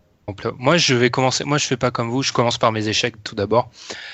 Premier échec. Alors, il y en a, il y en a un paquet. hein. donc, euh, on va, faire les plus marquants, on va dire. Je pense que c'est les Clippers quand même, parce que alors, Benjamin, tous les ans, il arrive à se convaincre que les Clippers vont être une équipe crédible. C'est génial. C'est que tous les et tous les ans, à la fin, je je me rends compte que j'avais tort et tous les ans je recommence un espèce de poisson rouge amnésique. Encore encore une fois les Clippers. Alors je sais ils ont eu des blessures, je sais blablabla. Il en reste que le niveau de jeu me déçoit. Ils vont peut-être passer un tour hein, parce que sur on l'a déjà dit sur un match-up avec Utah, ça peut quand même ça peut passer, mais je les vois pas là passer plus d'un tour et s'ils passent un tour ils se font atomiser au second. Euh, pff, je sais pas, ça se blesse toujours. Blake Griffin, j'ai l'impression que ça en train de devenir un des joueurs les plus inefficaces de la NBA, c'est incroyable. Ton, ton pick MVP, hein, on Mon pick MVP, je, je l'assume complètement. Moi. Je, je me, je me dédouane pas quand je dis de la, des bêtises, donc j'en mieux dis que souvent, donc je me dédouane. C'était quand même mieux que Kyrie, que tu m'as vendu, euh, que tu m'as vendu euh, pendant deux Honteusement, semaines, honteusement, pendant deux semaines, je t'ai Mais envoyé non, des mais articles. ça a été les deux meilleures semaines de ma vie quand je fais croire à Tom que Ah oui. Kyrie était mon pick MVP, c'était génial. Non, mais les Clippers, euh, c'est un flop euh, intersidéral. Genre, même, pff, je les avais deux, je crois, de la conférence. J'ai même hésité à un moment à les mettre un. Voilà. Là où je suis plus dégoûté, c'est que j'ai hésité à mettre Boston 1 pendant longtemps, longtemps. Bon, je vais peut-être avoir tort. J'ai bien fait de, de me rétracter, mais j'aurais peut-être dû, dû mettre Boston en 1. Là, j'aurais eu l'air intelligent. Mais voilà, les Clippers, euh, un échec. Euh, Je m'en fiche de ce qui peut se passer en play. Tout sauf une finale de conf me fera pas changer d'avis sur cette, euh, sur cette équipe. Et vu que c'est très peu probable qu'ils y arrivent, Mm. c'est un échec. Moi, moi, je te trouve dur un peu là-dessus, dans le sens où ils font quand même 50 victoires sans Chris Paul et Blake Griffin pendant 21 matchs, quoi. Dans une, dans une ligue qui s'est, où ils devaient se détacher parce qu'ils étaient meilleurs que les autres. Mais 21 matchs, Ben. 21 Tom, matchs, on t'aurait quart. dit, C'est un quart de la saison. C'est un quart de la saison sont tes deux meilleurs joueurs. on t'aurait dit avant la saison, les Clippers perdent. Griffin est- pendant 21 matchs et ils se font passer devant par Houston et les, et, et les Rockets, les Houston et les, n'importe quoi, Houston et Utah. Moi, ça m'aurait pas suffi comme justification parce que Utah a plein de blessures et Houston, euh, euh, sur le papier, les deux effectifs, c'est pas la même, euh, c'est pas le même Ouais, sport. mais ils sont à 50 pas victoires quand assez. même, tu vois. Alors oui, c'est une déception, mais ils sont quand même à 50 victoires alors que leurs deux meilleurs joueurs ont raté un quart de la saison. dans une dans une conférence où ils sont où il y a sept équipes qui se sont vite détachées avec une est très homogène mais mauvaise ça me ça me suffit pas même avec les 20 matchs ratés c'est pas assez ça me Oui, je- euh, ouais, ça atténue mais c'est pas assez Même euh, avec les deux, des fois, ils étaient plus que médiocres. Hein. Ouais. Même, il y a des, des, des matchs où c'était pas beau à voir alors avait Chris Paul et Griffin. L'attitude aussi, ouais. tout le monde ils saoulent tout le monde tout le monde en a marre d'eux c'est incroyable même les, supporters en ont marre de l'équipe j'ai l'impression c'est incroyable je vous laisse enchaîner bah Pierre je te laisse enchaîner du coup par une Bon, on va, faire un, on va faire un échec cette fois. Et donc, pareil, j'ai repris le tableau de la conférence Est cette fois. Enfin, aussi, cette fois aussi. Et euh, j'avais Milwaukee en 13. Ils sont cinquième. Et je pense que là, là, j'ai pas grand chose à dire, à part que je, je pense qu'on croyait pas du tout à cette équipe-là avec la blessure de Middleton au début de saison. On pensait vraiment que ça allait être compliqué. Et on n'attendait pas du tout de à ce niveau-là. Pas tout de suite, en tout cas. Et ils sont, surp- ils sont surprenants. Après, euh, le peu de victoires euh, après le quatrième de la conférence Est, ça les a bien aidés aussi. Mais euh, voilà. On a, on a, on a, je sais que Tom et moi, on a Janis aussi dans nos échecs. Donc je peux te laisser enchaîner, Ah, Tom, ai, si j'en tu ai veux pas parlé parce que rebondir je, sur je savais que t'allais, t'allais en parler. Mais Ah, si d'accord. c'est, l'un de mes plus gros échecs, hein, Giannis, que je ne voyais pas aussi, je le voyais, moi, honnêtement, Giannis, je le voyais à la lutte pour un ticket au All-Star Game, mais pas plus pour cette saison et, euh, ben, bah, il a montré Mm. que c'était tout autre chose. euh, franchement, gros mea culpa. Donc, et puis euh, sinon, Chris Middleton, content pour lui. Et puis Greg Monroe qui après 796 matchs va enfin jouer les playoffs. sinon, euh, sinon, euh, mon sur cette séquence-là, ce serait euh, Miami que j'avais euh, 14e parce que je pensais qu'ils allaient tanker dès le début de la saison et qu'ils allaient transférer Goran Dragic. Je crois que j'en avais parlé ça. Mm. Ouais, Ouais, ouais, ouais, ouais. que j'avais j'avais euh, enfin j'avais fait mon classement en, en, en imaginant que Goran Dragic allait se faire transférer très tôt dans la saison à Orlando et euh, que J'avais sous-estimé le, la, le volonté constante de Pat Riley de gagner constamment. Il veut juste gagner. Il s'en fiche tanking, il connaît pas. Pour finir neuvième. Pour finir 9 donc euh, du coup ouais donc je les avais 14e avec une opération de tanking menée euh, avec euh, comme patron Luc Babbitt et John Waiters et euh, ben finalement non euh, le Heat fait une excellente deuxième partie de saison et euh, ben j'espère pour eux finalement qu'ils vont faire les playoffs parce que s'ils sont 9 ce sera une grosse déception au final Oui, je préfère voir eux en playoff que Chicago. hein. alors là ça Bah, en fait, j'ai envie de voir aucune des deux, mais de un, j'ai pas envie de voir Chicago parce que c'est une blague, mais de deux, j'ai pas envie de voir le hit pour que les supporters et le front office comprennent qu'ils sont pas super, ils sont pas au-dessus des lois et qu'eux aussi ils vont devoir connaître une reconstruction. Mm. Pour rebondir sur Giannis, du coup, j'enchaîne. moi aussi, c'est un de mes échecs. Le mec est quand même top 20 NBA au niveau des points, rebonds, contre, interception, et il est aux alentours de la 25 et il est, il est aux alentours de la 25e place aux passes décisives. Le mec est top, top 30 dans les 5 catégories statistiques. Il, est dans, il est dans le top 10 Voilà. à la protection du Non. cercle. Il est juste euh, incroyable. Du coup, moi, c'est marrant parce que maintenant, je vais enchaîner par mes réussites. Je suis content. Euh, première, alors là, la- celle où je, je suis le plus content, c'est l'arnaque du pot. J'ai appelé ça l'arnaque du potentiel en interne et du potentiel tout court.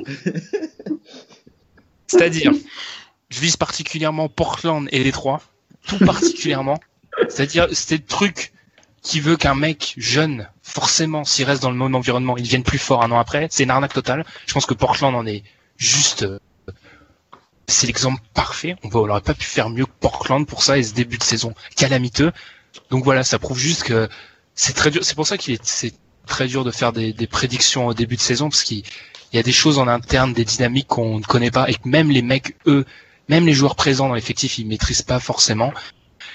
Et voilà, du coup, le potentiel en interne dont on vous bassine constamment, c'est une arnaque. Une autre arnaque de plus, parce que le potentiel aussi, c'est une arnaque, mais le potentiel en interne, c'est une plus grosse arnaque que le potentiel.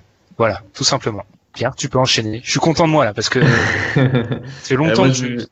Ouais, vas-y. Je vais, je vais faire euh, mon deuxième échec. Ben, t'en as déjà un peu parlé, c'est Détroit, que j'avais mis assez haut. Moi, j'avais mis un cinquième, parce que j'attendais justement une progression et j'étais, et j'étais convaincu, j'étais assez, euh, pas convaincu, j'étais assez content de leur recrue, qui étaient Ishmis et John Luer.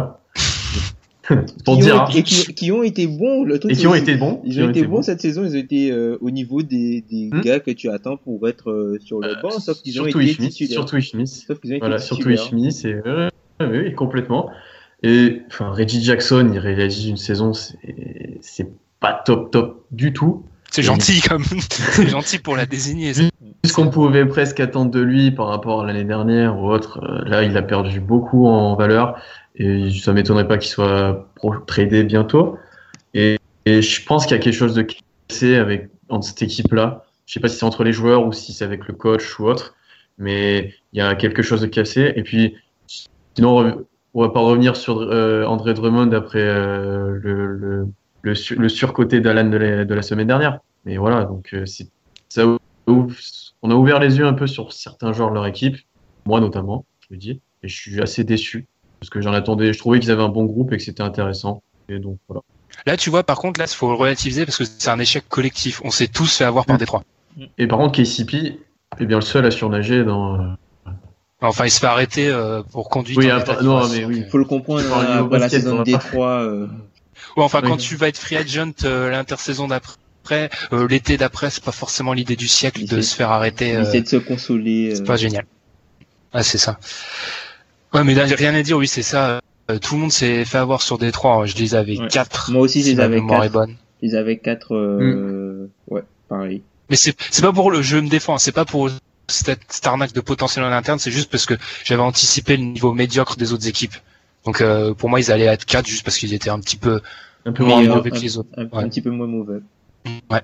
Euh, Du coup, Tom, à toi. Donc moi aussi, je vais enchaîner sur mon deuxième raté. Alors là, enfin, vous allez peut-être le trouver bizarre. C'est Masai Ujiri que je ne croyais pas capable de faire un move pour améliorer son équipe en donnant des tours de draft. Oh là là, oh Tom, oula, alors là, oula, oula, là j'ai du mal à enchaîner les mots là. Oula là là là là là, Tom qui va dire du bien de Masai Ujiri. Là, je vais doublement enregistrer cette séquence. Non, c'est-à-dire que c'est quelque... moi j'attendais ça en fait cette saison de de sa part, mais j'étais par rapport à tout ce qu'il m'avait montré, à tout ce qui tout ce qu'il m'avait habitué à faire, je ne le pensais pas capable de donner des tours de draft dont il ne se servira probablement pas ou qui qui ira euh, ou qui iront renforcer les euh, les euh, 500 les 905 de Raptors pour euh, améliorer son équipe à court terme et essayer de jouer quelque chose dans les meilleures années qu'a connu que connaisse la franchise là. Parce que là ce sont les meilleures années de la, de la franchise de toute l'histoire de la franchise de Toronto. Et puis là il a donné euh, des choses pour récupérer Serge Ibaka pour récupérer PJ Tucker même si c'est juste pour six mois mais là il a un effectif pour au moins cette saison pouvoir faire quelque chose quoi. Là il est, il vient pas tout démuni quoi. J'aime j'aime beaucoup j'aime beaucoup ce qu'il a fait cette saison et euh, je ne le pensais pas capable de pouvoir faire ça un mini all-in comme il l'a fait Donc félicitations à lui de m'avoir fait mentir. Ça, ça fera réfléchir d'autres euh, franchises de la même division. Les Raptors ont un cap, ont une direction très précise à l'heure actuelle. C'est pas le cas de tout le monde. Ensuite, euh, moi, bah du coup, vu que Giannis a déjà été cité, je vais déjà finir moi par mon ma deuxième réussite, Jojo, Joel Embiid. Vous avez vu le mec jouer, voilà. Du coup, j'ai rien à rajouter, c'est tout. On attend quand la 2020 Je rappelle qu'il y en a qui voulaient lui donner un contrat max après ces 12 matchs bien joués. Je, est-ce que je donne des noms ou? Il y en a qui voulaient lui donner un contrat max. hein. Oui, oui, vous entendez bien les auditeurs. Parmi les gens que vous entendez actuellement, ce n'est pas moi. C'est Ah, bon, je crois j'assume. pas que c'est moi non plus. Moi j'assume. Moi j'assume. De ce que tu vois, tu vois que le gars il vaut contre max. C'est juste que sa santé ne le permet pas. Hein. C'est tout. Ouais, c'est trop, c'est trop un élément important. Non, mais il est, il est génial. C'est un personnage. 20 points, 7 rebonds, 2 passes, 2 plus de 2 contre 35% au tir. Il shoot à 3 points, il danse, il est avec les pom pom girls, il est génial, il est marrant. Et il va se retrouver, génial, et il du va coup- se retrouver avec un coéquipier qui fait maintenant 2 mètres 11. Ouais, ouais, de- il a, il a grandi euh, Ben Simmons. J'adore ça euh, quand c'est toujours. euh, J'adore tous les ans, il y a un rookie qui ne joue pas pendant la saison et t'as la même info qui sort en mai ou en avril. Le mec a grandi. Le Oui, mec a grandi. oui, sauf qu'ils ont 19-20 ans. Donc il Techniquement, ils doivent grandir. Ils doivent tous. Ouais. Voilà, c'est. Je sais pas en quoi c'est Moi j'ai vraiment ouais. hâte de voir le duo. hein. En espérant que Jojo tient, mais. Non, Non, Jojo, que les deux tiennent, que les deux tiennent. hein. Ah, il a pas le même historique. euh, Oui, mais bon, ça peut bien faire pareil, tu sais Ouais. pas. et- Oh t'inquiète, euh, les blessures au pied, euh, KD il en est revenu. Hein. Garzol aussi il en est revenu. hein. Pour se reblesser euh, deux ans après. Oui. Qui ça? Dit s'est reblessé. Oui. Au genou. qui Oui, blessé. mais du coup, je- ça, ça fragilise un peu tout hein, chez les grands. J'ai un peu, ça me fait un peu peur moi ça. Ah, il a 19 Je ans le mec. Ah oui, mais je, je, je rejoins Pierre. Après, je, je préfère être positif avec cette équipe des Sixers, parce que les blessures, c'est pas une question d'âge, mais quand t'as 2-11 euh, ou 2-13 ou ou 2-15, hein, parce que dans dans trois mois, les gens vont encore se, être surpris qu'il est peut-être encore grandi. Ça, ça va être génial. S'il fait Du coup, voilà. fait, mais s'il fait ce qu'il fait à 2-13, de- à 2-11, 2-13, euh, On bon, arrête courage, tout. bon courage pour l'arrêter. Franchement, bon courage pour l'arrêter. S'il arrive toujours à faire ce qu'il fait, euh, bon courage pour l'arrêter, Ben Simmons. Et puis, euh, allez, on va être dans, dans le fiction totale. Imagine qu'il a un peu appris à shooter en un an, un peu. Et que les mecs, C'est un joueur. et que les mecs prennent, euh, Mm. prennent arrivent à avoir Fultz au, au premier tour, l'an prochain. Bon courage. C'est pire que, Mm. c'est pire que les Wolves, hein, ça. C'est, c'est- Largement. pire que les Wolves. Bref. Pierre. Du coup, Pierre, pour euh, conclure, ouais. Euh, c'est quoi? Oui, mes ré- ma deuxième réussite, moi j'ai plus des petites ré- réussites, j'en ai pas de grosses. J'avais les 8 bons en playoff pour, euh, West. pour les pronostics, co- contrairement à, à, l'ouest, ouais, contrairement à d'autres qui avaient succombé aux sirènes de Minnesota ou de Dallas souvent, on, a, on avait souvent vu. Donne des noms, Pierre. Donne Bah, des comme- noms. Non, j'ai regardé, je crois que c'est toi qui t'as Minnesota en 8, c'est ça? Oui, exactement. Après, je crois que Tom. Moi, j'ai les mêmes, Si j'ai les mêmes 8 que toi. Ah voilà, donc. euh, J'ai les mêmes 8 que toi. Après, euh, j'avais annoncé, je crois, en MIP ou un truc comme ça, j'avais parlé de Dennis Schroeder, et moi je suis assez content de ce qu'il a fait. Il est à peu près dans les stats que j'avais annoncé. Euh, 18, 18 points, 6 passes, avec des pourcentages en augmentation. Et pour moi, il fait pas une saison catastrophique, loin de là. Et il apporte ce qu'il doit apporter. Mais le MIP est promis à Janis de toute façon. Je ou Jokic? pense qu'on sera d'accord là-dessus. Ah, Jokic, ouais, Janis a quand même un, Puis c'est un sophomore, Jokic. Ouais, c'est ça le, c'est Ouais. ça le truc. Janis, je le vois quand même vraiment à Janis, quoi. Et non, voilà, ça fait deux petites réussites, on va dire. Ouais, c'est bien. J'assume toujours Minnesota. hein. Je- J'assume complètement Bah, Minnesota. C'était logique, ça se tenait, Tu ça se pourras tenait, le- ça se tenait. Tu pourras le sortir l'an prochain avec l'avantage du terrain. Ah non, quand même pas. Du coup, par contre, je suis, je Oula. suis très, je suis très rancunier vis-à-vis des équipes qui m'ont déçu. Très, très, très rancunier. Donc, je ne promets même pas une place en playoff à Minnesota l'année prochaine. Je verrai euh, comment ça va, tout va se s'arranger à l'Ouest, mais je suis très rancunier quand on me déçoit euh, les équipes NBA. euh, hashtag, euh, hashtag, il y en a beaucoup quand même. Hashtag Clippers, je vous oublierai pas. Ensuite, bah, toi, Tom, pour conclure. Alors euh, là, mes deux autres réussites, encore euh, comme comme Pierre, c'est des petites réussites cette fois-ci. Ben c'est euh, Nikola Jokic dont on a beaucoup parlé. On était euh, avec Ben euh, au règne du train. Jokic, Jokic. Voilà. Depuis, euh, bah, on, en, on en a parlé très tôt, euh, très tôt dans la saison, même avant, même avant le début de la saison, même. Ouais, c'était pendant l'été pendant dernier. l'été, ouais, pendant l'été euh, qu'on a commencé les podcasts. Et Tim Hardaway Jr. que euh, Ah oui. je voyais comme joueur qui a qui allait peut-être surprendre cette saison qu'on avait fait le, le podcast avec Ben sur euh, nos, nos surprises ou révélations de la saison, j'en avais parlé. J'avais Solomon Hill. Là. Ah, j'ai pas voulu te griller, hein. tu t'es grillé seul. Non, parce qu'en fait, je me suis rappelé du coup de l'épisode Solomon Hill. Toi aussi, je t'oublierai pas, Solomon. Donc euh, voilà, Tim Hardaway Jr. Ah, qui, fait, qui fait une saison correcte et je pense qu'il est en Oui. il est en ligne pour euh, prendre un contrat de 4 ans à pratiquement euh, je sais pas moi, je pense que 60 millions sur 4, il va prendre ça, je pense. Ouais, j'allais Oui. dire pareil. Ouais. Il est bon aussi, mais j'aime bien Tim Hardaway Jr. qui fait Un une mec bonne. qui shoot Il en est nerveux, il est nerveux, j'aime bien, il est nerveux, Mm. tu vois, il est en plus il joue avec le Grizzly là. Mon Grizzly. Il est nerveux. Bah du coup, je pense que ouais, on va conclure. Moi, moi, c'était vraiment, j'avais, j'avais pas de petite réussite comme vous parce qu'en fait, euh, si je commence à me remémorer les Solomon Hill, les Dion Waiters, MIP, euh, je pense que ça va être un peu ridicule Ouais. cette séquence. Dion Waiters, t'as fait pire. Oh. Ah, j'ai fait pire, ouais. Je sais pas si je dois le prendre comme un compliment ou comme une insulte. J'ai fait pire. bah t'as fait Blake Griffin quoi. J'ai fait Blake Griffin. Toi aussi, je t'oublierai pas, Blake. du coup, on a. N'hésitez pas à nous dire sur les réseaux sociaux vos, vos pires. euh, C'était, je- c'était une séquence intéressante de revenir un peu en arrière parce qu'on n'est pas des. pour prouver que, ok, euh, faut- nous écouter. Hein, bien sûr, je dis pas ça, mais euh, faut relativiser. euh, même les, ceux qui se s'autoproclament experts, on est capable de dire des grosses bêtises. Et ben nous, après la pause. Oui, d'ailleurs, j'ai, j'ai pas fini ma phrase. D'ailleurs, n'hésitez pas à nous,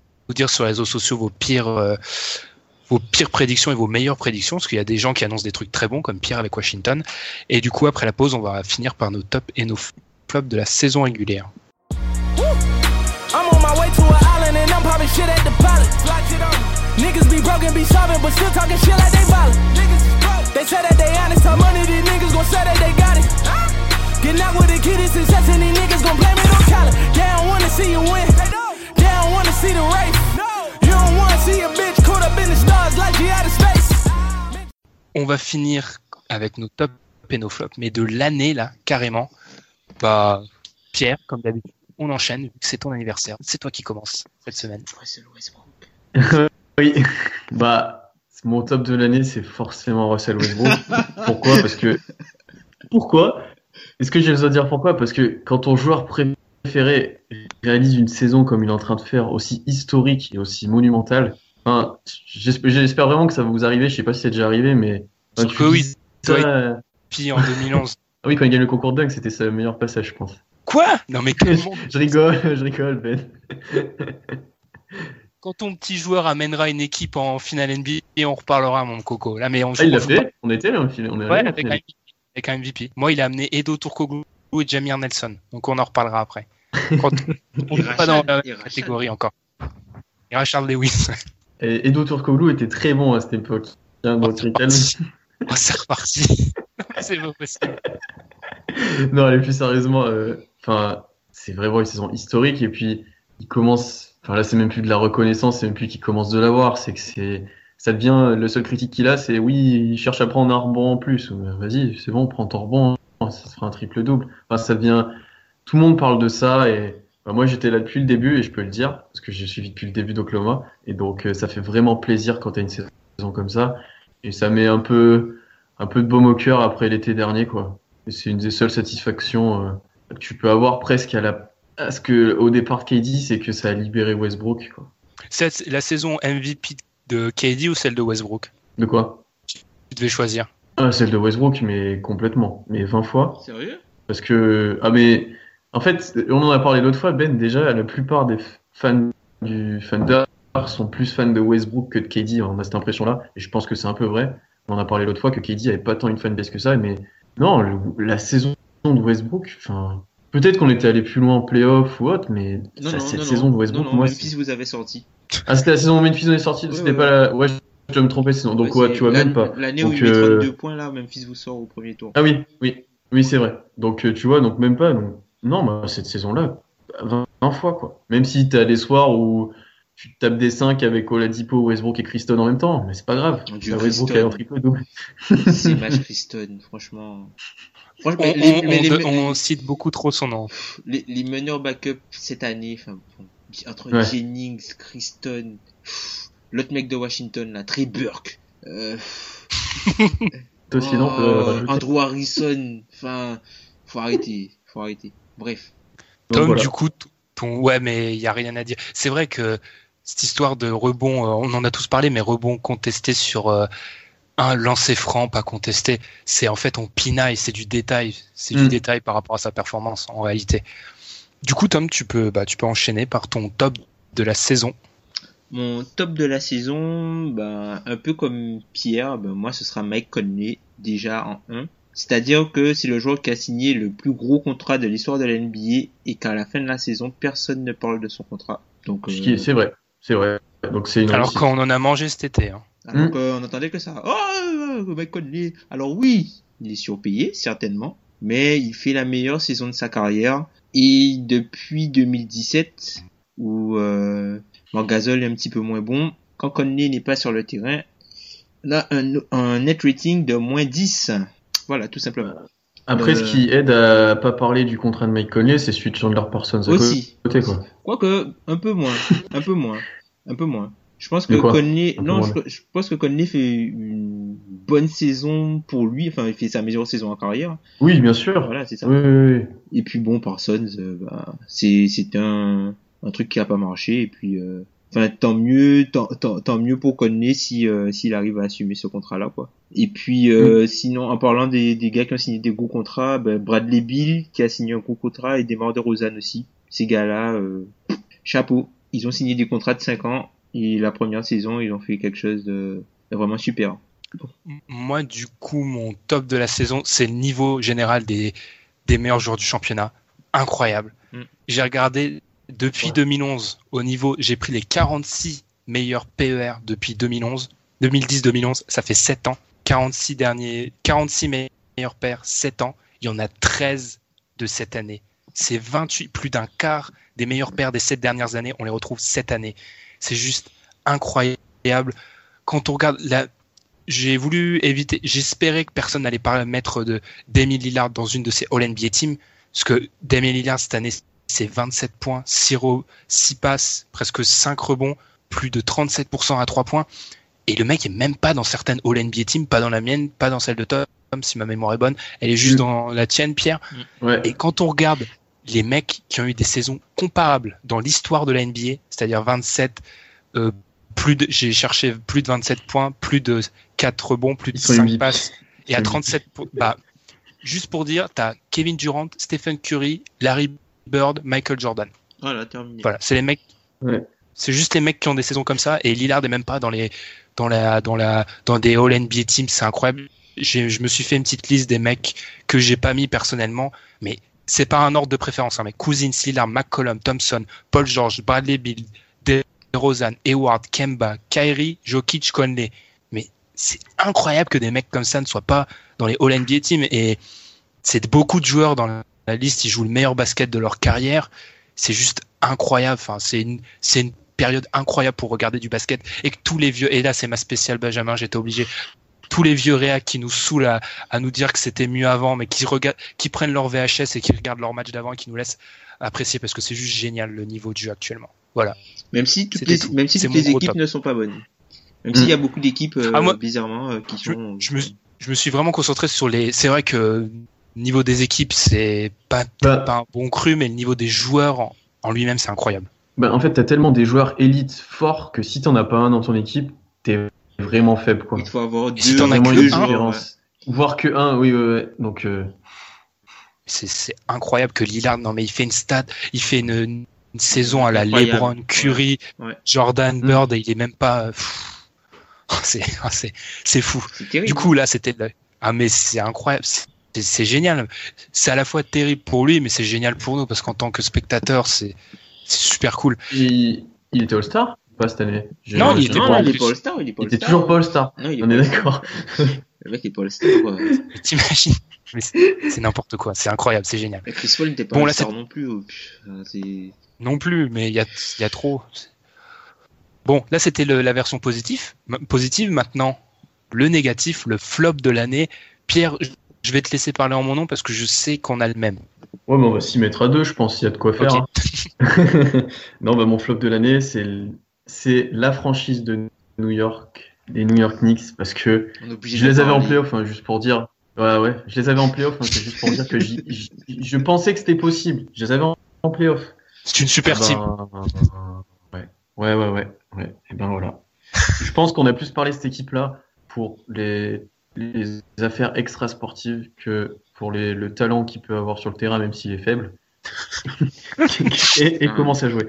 Quand tu as un joueur comme Porzingis que tu n'en parles pas de l'année parce qu'il y a tellement de choses à côté, c'est juste pas possible pour moi. Et je vois vraiment pas où va cette franchise. Quoi. Ça devient, ça devient euh, catastrophique. Quoi. Et je donne mes encouragements et toute ma gratitude à Melo et à Porzingis parce que bon, faut le supporter, je pense. C'est c'est pitoyable. Mais mm. C'est le génie des Knicks. Les Knicks arrivent à faire parler d'eux pour tout, sauf sur leur pour leur niveau sur le terrain. C'est génial. Et c'est des mais c'est des génies. Le, front office, en fait, ils repoussent les limites du pitoyable, mais tous les ans, c'est incroyable. C'est pas une bonne chose que tu parles pas trop de leur niveau sur le terrain? Je préfère pas parler de leur niveau sur le terrain qui est moyen fluctuant. Il y a eu des moments pas. Il y a eu des moments bons. Il y a eu des moments bons. Plutôt que mais c'est mais c'est mais c'est honteux pour la ligue. C'est honteux. Et Dolan ne vendra jamais sa franchise. Il y a une paquet d'articles très intéressants sur le sujet parce qu'il fait, il gagne, il gagne, des milliards. Mais oui, il gagne des milliards. Sa franchise, il la vendra jamais. Alors que c'est, mais c'est un guignolo ce mec-là. Mais c'est inadmissible qu'il ait une franchise NBA. Et pourtant, il la vendra pas. Et là, peut-être la franchise la plus marquante avec les Lakers et les Celtics, c'est c'est dramatique pour la ligue. Faudrait, je commence à penser, c'est pas très démocratique, mais il faudrait avoir une procédure d'impeachment pour virer les proprios euh, mauvais. Mais le problème, c'est que du coup, vu que c'est un achat, ouais, mais oui, mais vu qu'on est dans un système, le NBA c'est tellement un système particulier, tu devrais avoir le pouvoir de virer un mec. Mm. À l'unanimité, j'ai toujours du mal des autres proprios. Parce que c'est pas normal. C'est compliqué. Parce que ils ont, Ouais, mais ils, ils, ils, payent aussi ça, les, les autres proprios NBA, le, le fait que l'image des Knicks soit dramatique. Complètement, complètement. Après, je... c'est difficile. Ah, J'avoue que c'est un truc euh, pratiquement, même totalement impossible à mettre en place, mais c'est n'importe. Après, il y a des choses qui se sont faites avant, quand il y a eu le, le cas euh, du proprio des Clippers, qui euh, où il avait ouais, des, propos, ouais, où il mm. avait eu des propos racistes et du coup là, c'est Balmer maintenant. Donc euh, Peut-être que, peut-être ça, ça, dépend, ça dépend du, du contexte, je pense. Hmm. Après, mais il, fait, il, se fait, il se fait tellement d'argent avec l'équipe. C'est ça le problème. Puis euh, pour au niveau basket, heureusement que l'équipe a Porzingis parce que sinon et qu'ils l'ont drafté, ils ont fait une bonne draft et qu'ils sont bien tombés parce que sinon l'équipe elle serait, oh enfin ça serait terrible quoi. T'aurais ni, enfin t'aurais rien quoi. Avec tout le respect que j'ai, avec tout le respect que j'ai pour Melo, enfin au bout d'un moment tu fais, maintenant tu peux plus, tu peux plus continuer à faire ta franchise autour de Melo quoi. Et pourtant, c'est une super team. Je tiens à rappeler les propos de Derrick Rose. une super team. C'est dramatique. Bref, Tom, ton flop. Bref. Oh, j'en aurais peut-être un petit, parce que vous me l'avez rappelé en off. Euh, j'ai aussi un flop, euh, mais je sais pas si c'est un flop parce que je fais que le descendre constamment. Donc, euh, est-ce que c'est vraiment un flop? Je m'y attendais personnellement, mais bon. À toi, Tom. alors, j'en ai deux moyens, on va dire. Deux, deux moyens flops. Donc, le premier, c'est vraiment ben, le fait qu'il y ait peu de mouvement cette année, je m'attendais à beaucoup plus de mouvement. Mais bon, ça, ça doit certainement être dû au fait qu'il ait le, nouveau qui soit rentré en vigueur et que les, les, franchises avaient un petit peu peur. Donc du coup, euh, y a, ça a pas trop bougé, mais je pense que d'ici euh, d'ici l'année prochaine, ça va bouger un petit peu plus, notamment tout, tout ce qui est transfert, euh, les trucs comme ça. Je pensais que même la trade deadline a été plutôt, enfin, on a plus parlé des choses qui ne se sont pas faites que des choses qui se sont faites. Donc, euh, mmh, très juste. Ouais. ouais c'est quelque chose que j'ai trouvé un petit peu dommage cette saison, qui n'y ait pas eu trop de mouvements. Après, ça s'explique aussi par le fait que les courses, euh, les courses, la course au playoff à l'Ouest, il y a beaucoup d'équipes qui sont longtemps restées entre deux zones parce que le huitième était mauvais. Donc du coup, il y, en a qui savaient pas s'il fallait euh, donner des trucs pour s'améliorer, enfin tanker, on fait quoi, on fait, est-ce qu'on joue le, le, sportif, le pas sportif, machin. Et puis euh, à l'est, bah c'est par rapport au fait que tu pouvais enchaîner des, des séries de défaites et quand même te retrouver dans le truc, quoi. Donc euh, voilà, quoi. Les, les, équipes n'ont pas forcément bougé. Donc j'étais un petit peu déçu par rapport à ça, comparé aux saisons précédentes. Et sinon, euh, deuxième flop, c'est vraiment le niveau, le niveau des rookies. Je m'attendais à, ah je m'attendais à mieux. Vraiment, euh, c'est dommage que, que Ben Simmons euh, soit se soit blessé. Et puis la course de la course au ref c'est c'est euh, entre guillemets la course au moins mauvais maintenant du coup. Enfin vu que, Euh, enfin, si, si- franchement, franchement, Embiid, Embiid aurait joué, allez, disons 60 matchs, il aurait fait l'un des meilleurs Roy de l'histoire, je pense. Il aurait été l'un des meilleurs Roy de l'histoire sur son temps de jeu et sa production. Mais le fait que lui soit disqualifié, entre guillemets, du trophée parce qu'il a joué que 31 matchs, ben, du coup, c'est Saric, mais Saric, personne n'en parlait avant que, avant que, Enfin, Saric, j'ai- j'ai l'impression que, enfin, en- la fin de saison que Saric fait, il est mis en avant, mais c'est plus du, du Michael Carter Williarisme, Williamisme. J'allais dire pareil. Ouais, c'est ça. Et Vu qu'il y a personne, il est mis en avant. Du Michael Carter Williams, putain. Et euh, voilà. Et alors que moi, tu vois, le rôle, je le donnerais plus à Brogdon parce qu'il a un impact plus important dans une équipe qui joue quelque chose. Parce que Brogdon n'est pas là et il galère. Hein. Della Vedova, euh, c'est pas un starter. Della Vedova, c'est pas un starter. Brogdon, c'est plus un starter. Donc euh, voilà, ce serait, Ah, ce, ce serait ça. Et puis très déçu par euh, Chris Dunn, très déçu par Chris Dunn, un petit peu déçu par Brandon Ingram et euh, par Will Baldwin, que personne ne connaît. Moi, du... Si, si, il a fait, il a ah fait oui, trois bons matchs il a- début de saison. Ah non, ouais, il a fait le bon match au début de saison et puis il a mis un 3 points. euh, s'est fait traiter par Courtney pour avoir mis un 3 points contre les Knicks euh, au buzzer Ah oui, alors que peu- ça coûtait oui, pas. oui, ouais. Enfin, Courtney lui a Mm. dit, je cite, personne ne se rappellera de ce shoot et personne ne se rappellera de toi ici. Mais je l'avais dit hein, avant la draft, il... c'est Fantomas, il est capable de disparaître. Wade Baldwin. Moi, mon flop, du coup, c'est bah, je me suis adapté à ce qu'on m'a dit en off récemment. C'est juste Evan Turner. Parce que j'admire comment pendant tout un été, on m'a expliqué qu'Evan Turner, en fait, ça allait être le mec qui enlève la pression à McCollum et Lillard, le créateur supplémentaire, génial, attention. Or de 1, c'est déjà, c'était une arnaque parce que on est dans l'ère de la polyvalence, c'est un mec qui te fait juste euh, aider à, qui a juste une mission, c'est un échec la plupart du temps. Et ensuite, mais c'est de quoi les mecs? Faut arrêter, retirer tout le temps. C'est quoi l'intérêt de retirer tout le temps la balle dans les mains de Lillard et McCollum? Mais c'est n'importe quoi. C'est un échec Evan Turner et c'était évident. Et d'ailleurs, ce qui est, ce qui est d'ailleurs cruel dans l'histoire, c'est qu'il serait resté aux Celtics, il aurait continué à être bon grâce au système Stevens, mais là il a voulu, il a cédé d'un côté bien à lui. hein. Il a eu ses, son gros contrat bien juteux et les gens qui pensaient qu'Evan Turner allait être, allait être bon, bah je ne sais pas ce qu'ils prennent euh, le matin, mais ça doit être bien corsé parce que c'est une catastrophe. Mais c'est pas étonnant, j'ai envie de dire. C'est pour ça que j'aurais pu le mettre dans mes réussites de la saison, mais réussite de dire qu'un mec échoue, c'est un peu dur, même pour moi. Mm.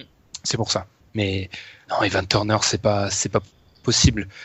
D'ailleurs, Portland qui va se pas retrouver, euh, Portland, franchement, je pense que Portland, ils vont plus, avec les, ils ont trois choix de draft, je pense qu'ils vont plus essayer d'éjecter des contrats avec ces choix de draft là que plutôt drafter pour se renforcer, hein. Ouais, ouais. Parce qu'il faut payer Nurkic, il faut payer Vonley, qui fait euh, une bonne deuxième partie de saison à côté de Nurkic, qui a permis de sécuriser notamment le rebond. C'est- C'est ch- c'est chaud pour eux. C'est vraiment. ch- Non mais bref, non mais après je dis c'est chaud pour eux, mais quand tu donnes une telle euh, telle somme d'argent à, à Evan Turner, c'est normal qu'il t'arrive des, des bricoles. C'est tout à fait logique. du coup, je pense qu'on a rien. Non mais c'est c'est. Ah, Je. Ouais, moi, je trouve que le, le, le contrat qu'ils ont donné à Myers Leonard est des pires, hein, je trouve. hein. Ah non non non non. Mais il y avait un article de Basketball Breakdown sur ça. C'est pour moi il est top 3 des pires contrats NBA. euh, Turner. Ah, Myers Leonard, Largement. c'est pire, même Plumlee, c'est horrible. Ah Parce non que non les non mecs non, ne jouent pas. Les mecs ne jouent pas.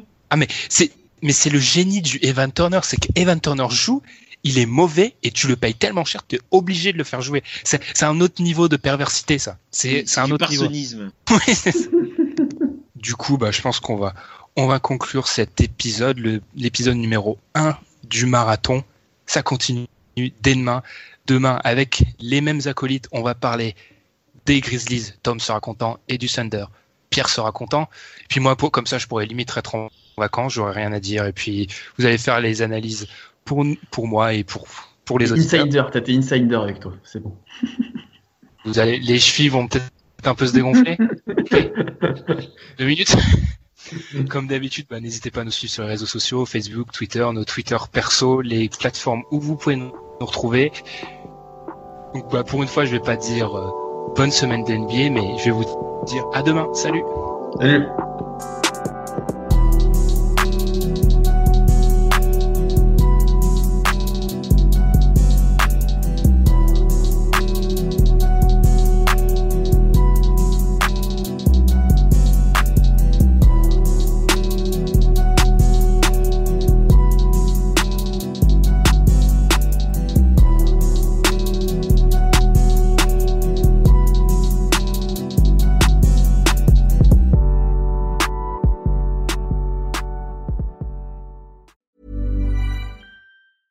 Even on a budget, quality is non-negotiable. That's why Quince is the place to score high-end essentials at 50 to 80% less than similar brands. Get your hands on buttery soft cashmere sweaters from just 60 bucks, Italian leather jackets, and so much more. And the best part about Quince, they exclusively partner with factories committed to safe, ethical, and responsible manufacturing. Elevate your style without the elevated price tag with Quince. Go to quince.com/upgrade for free shipping and 365-day returns.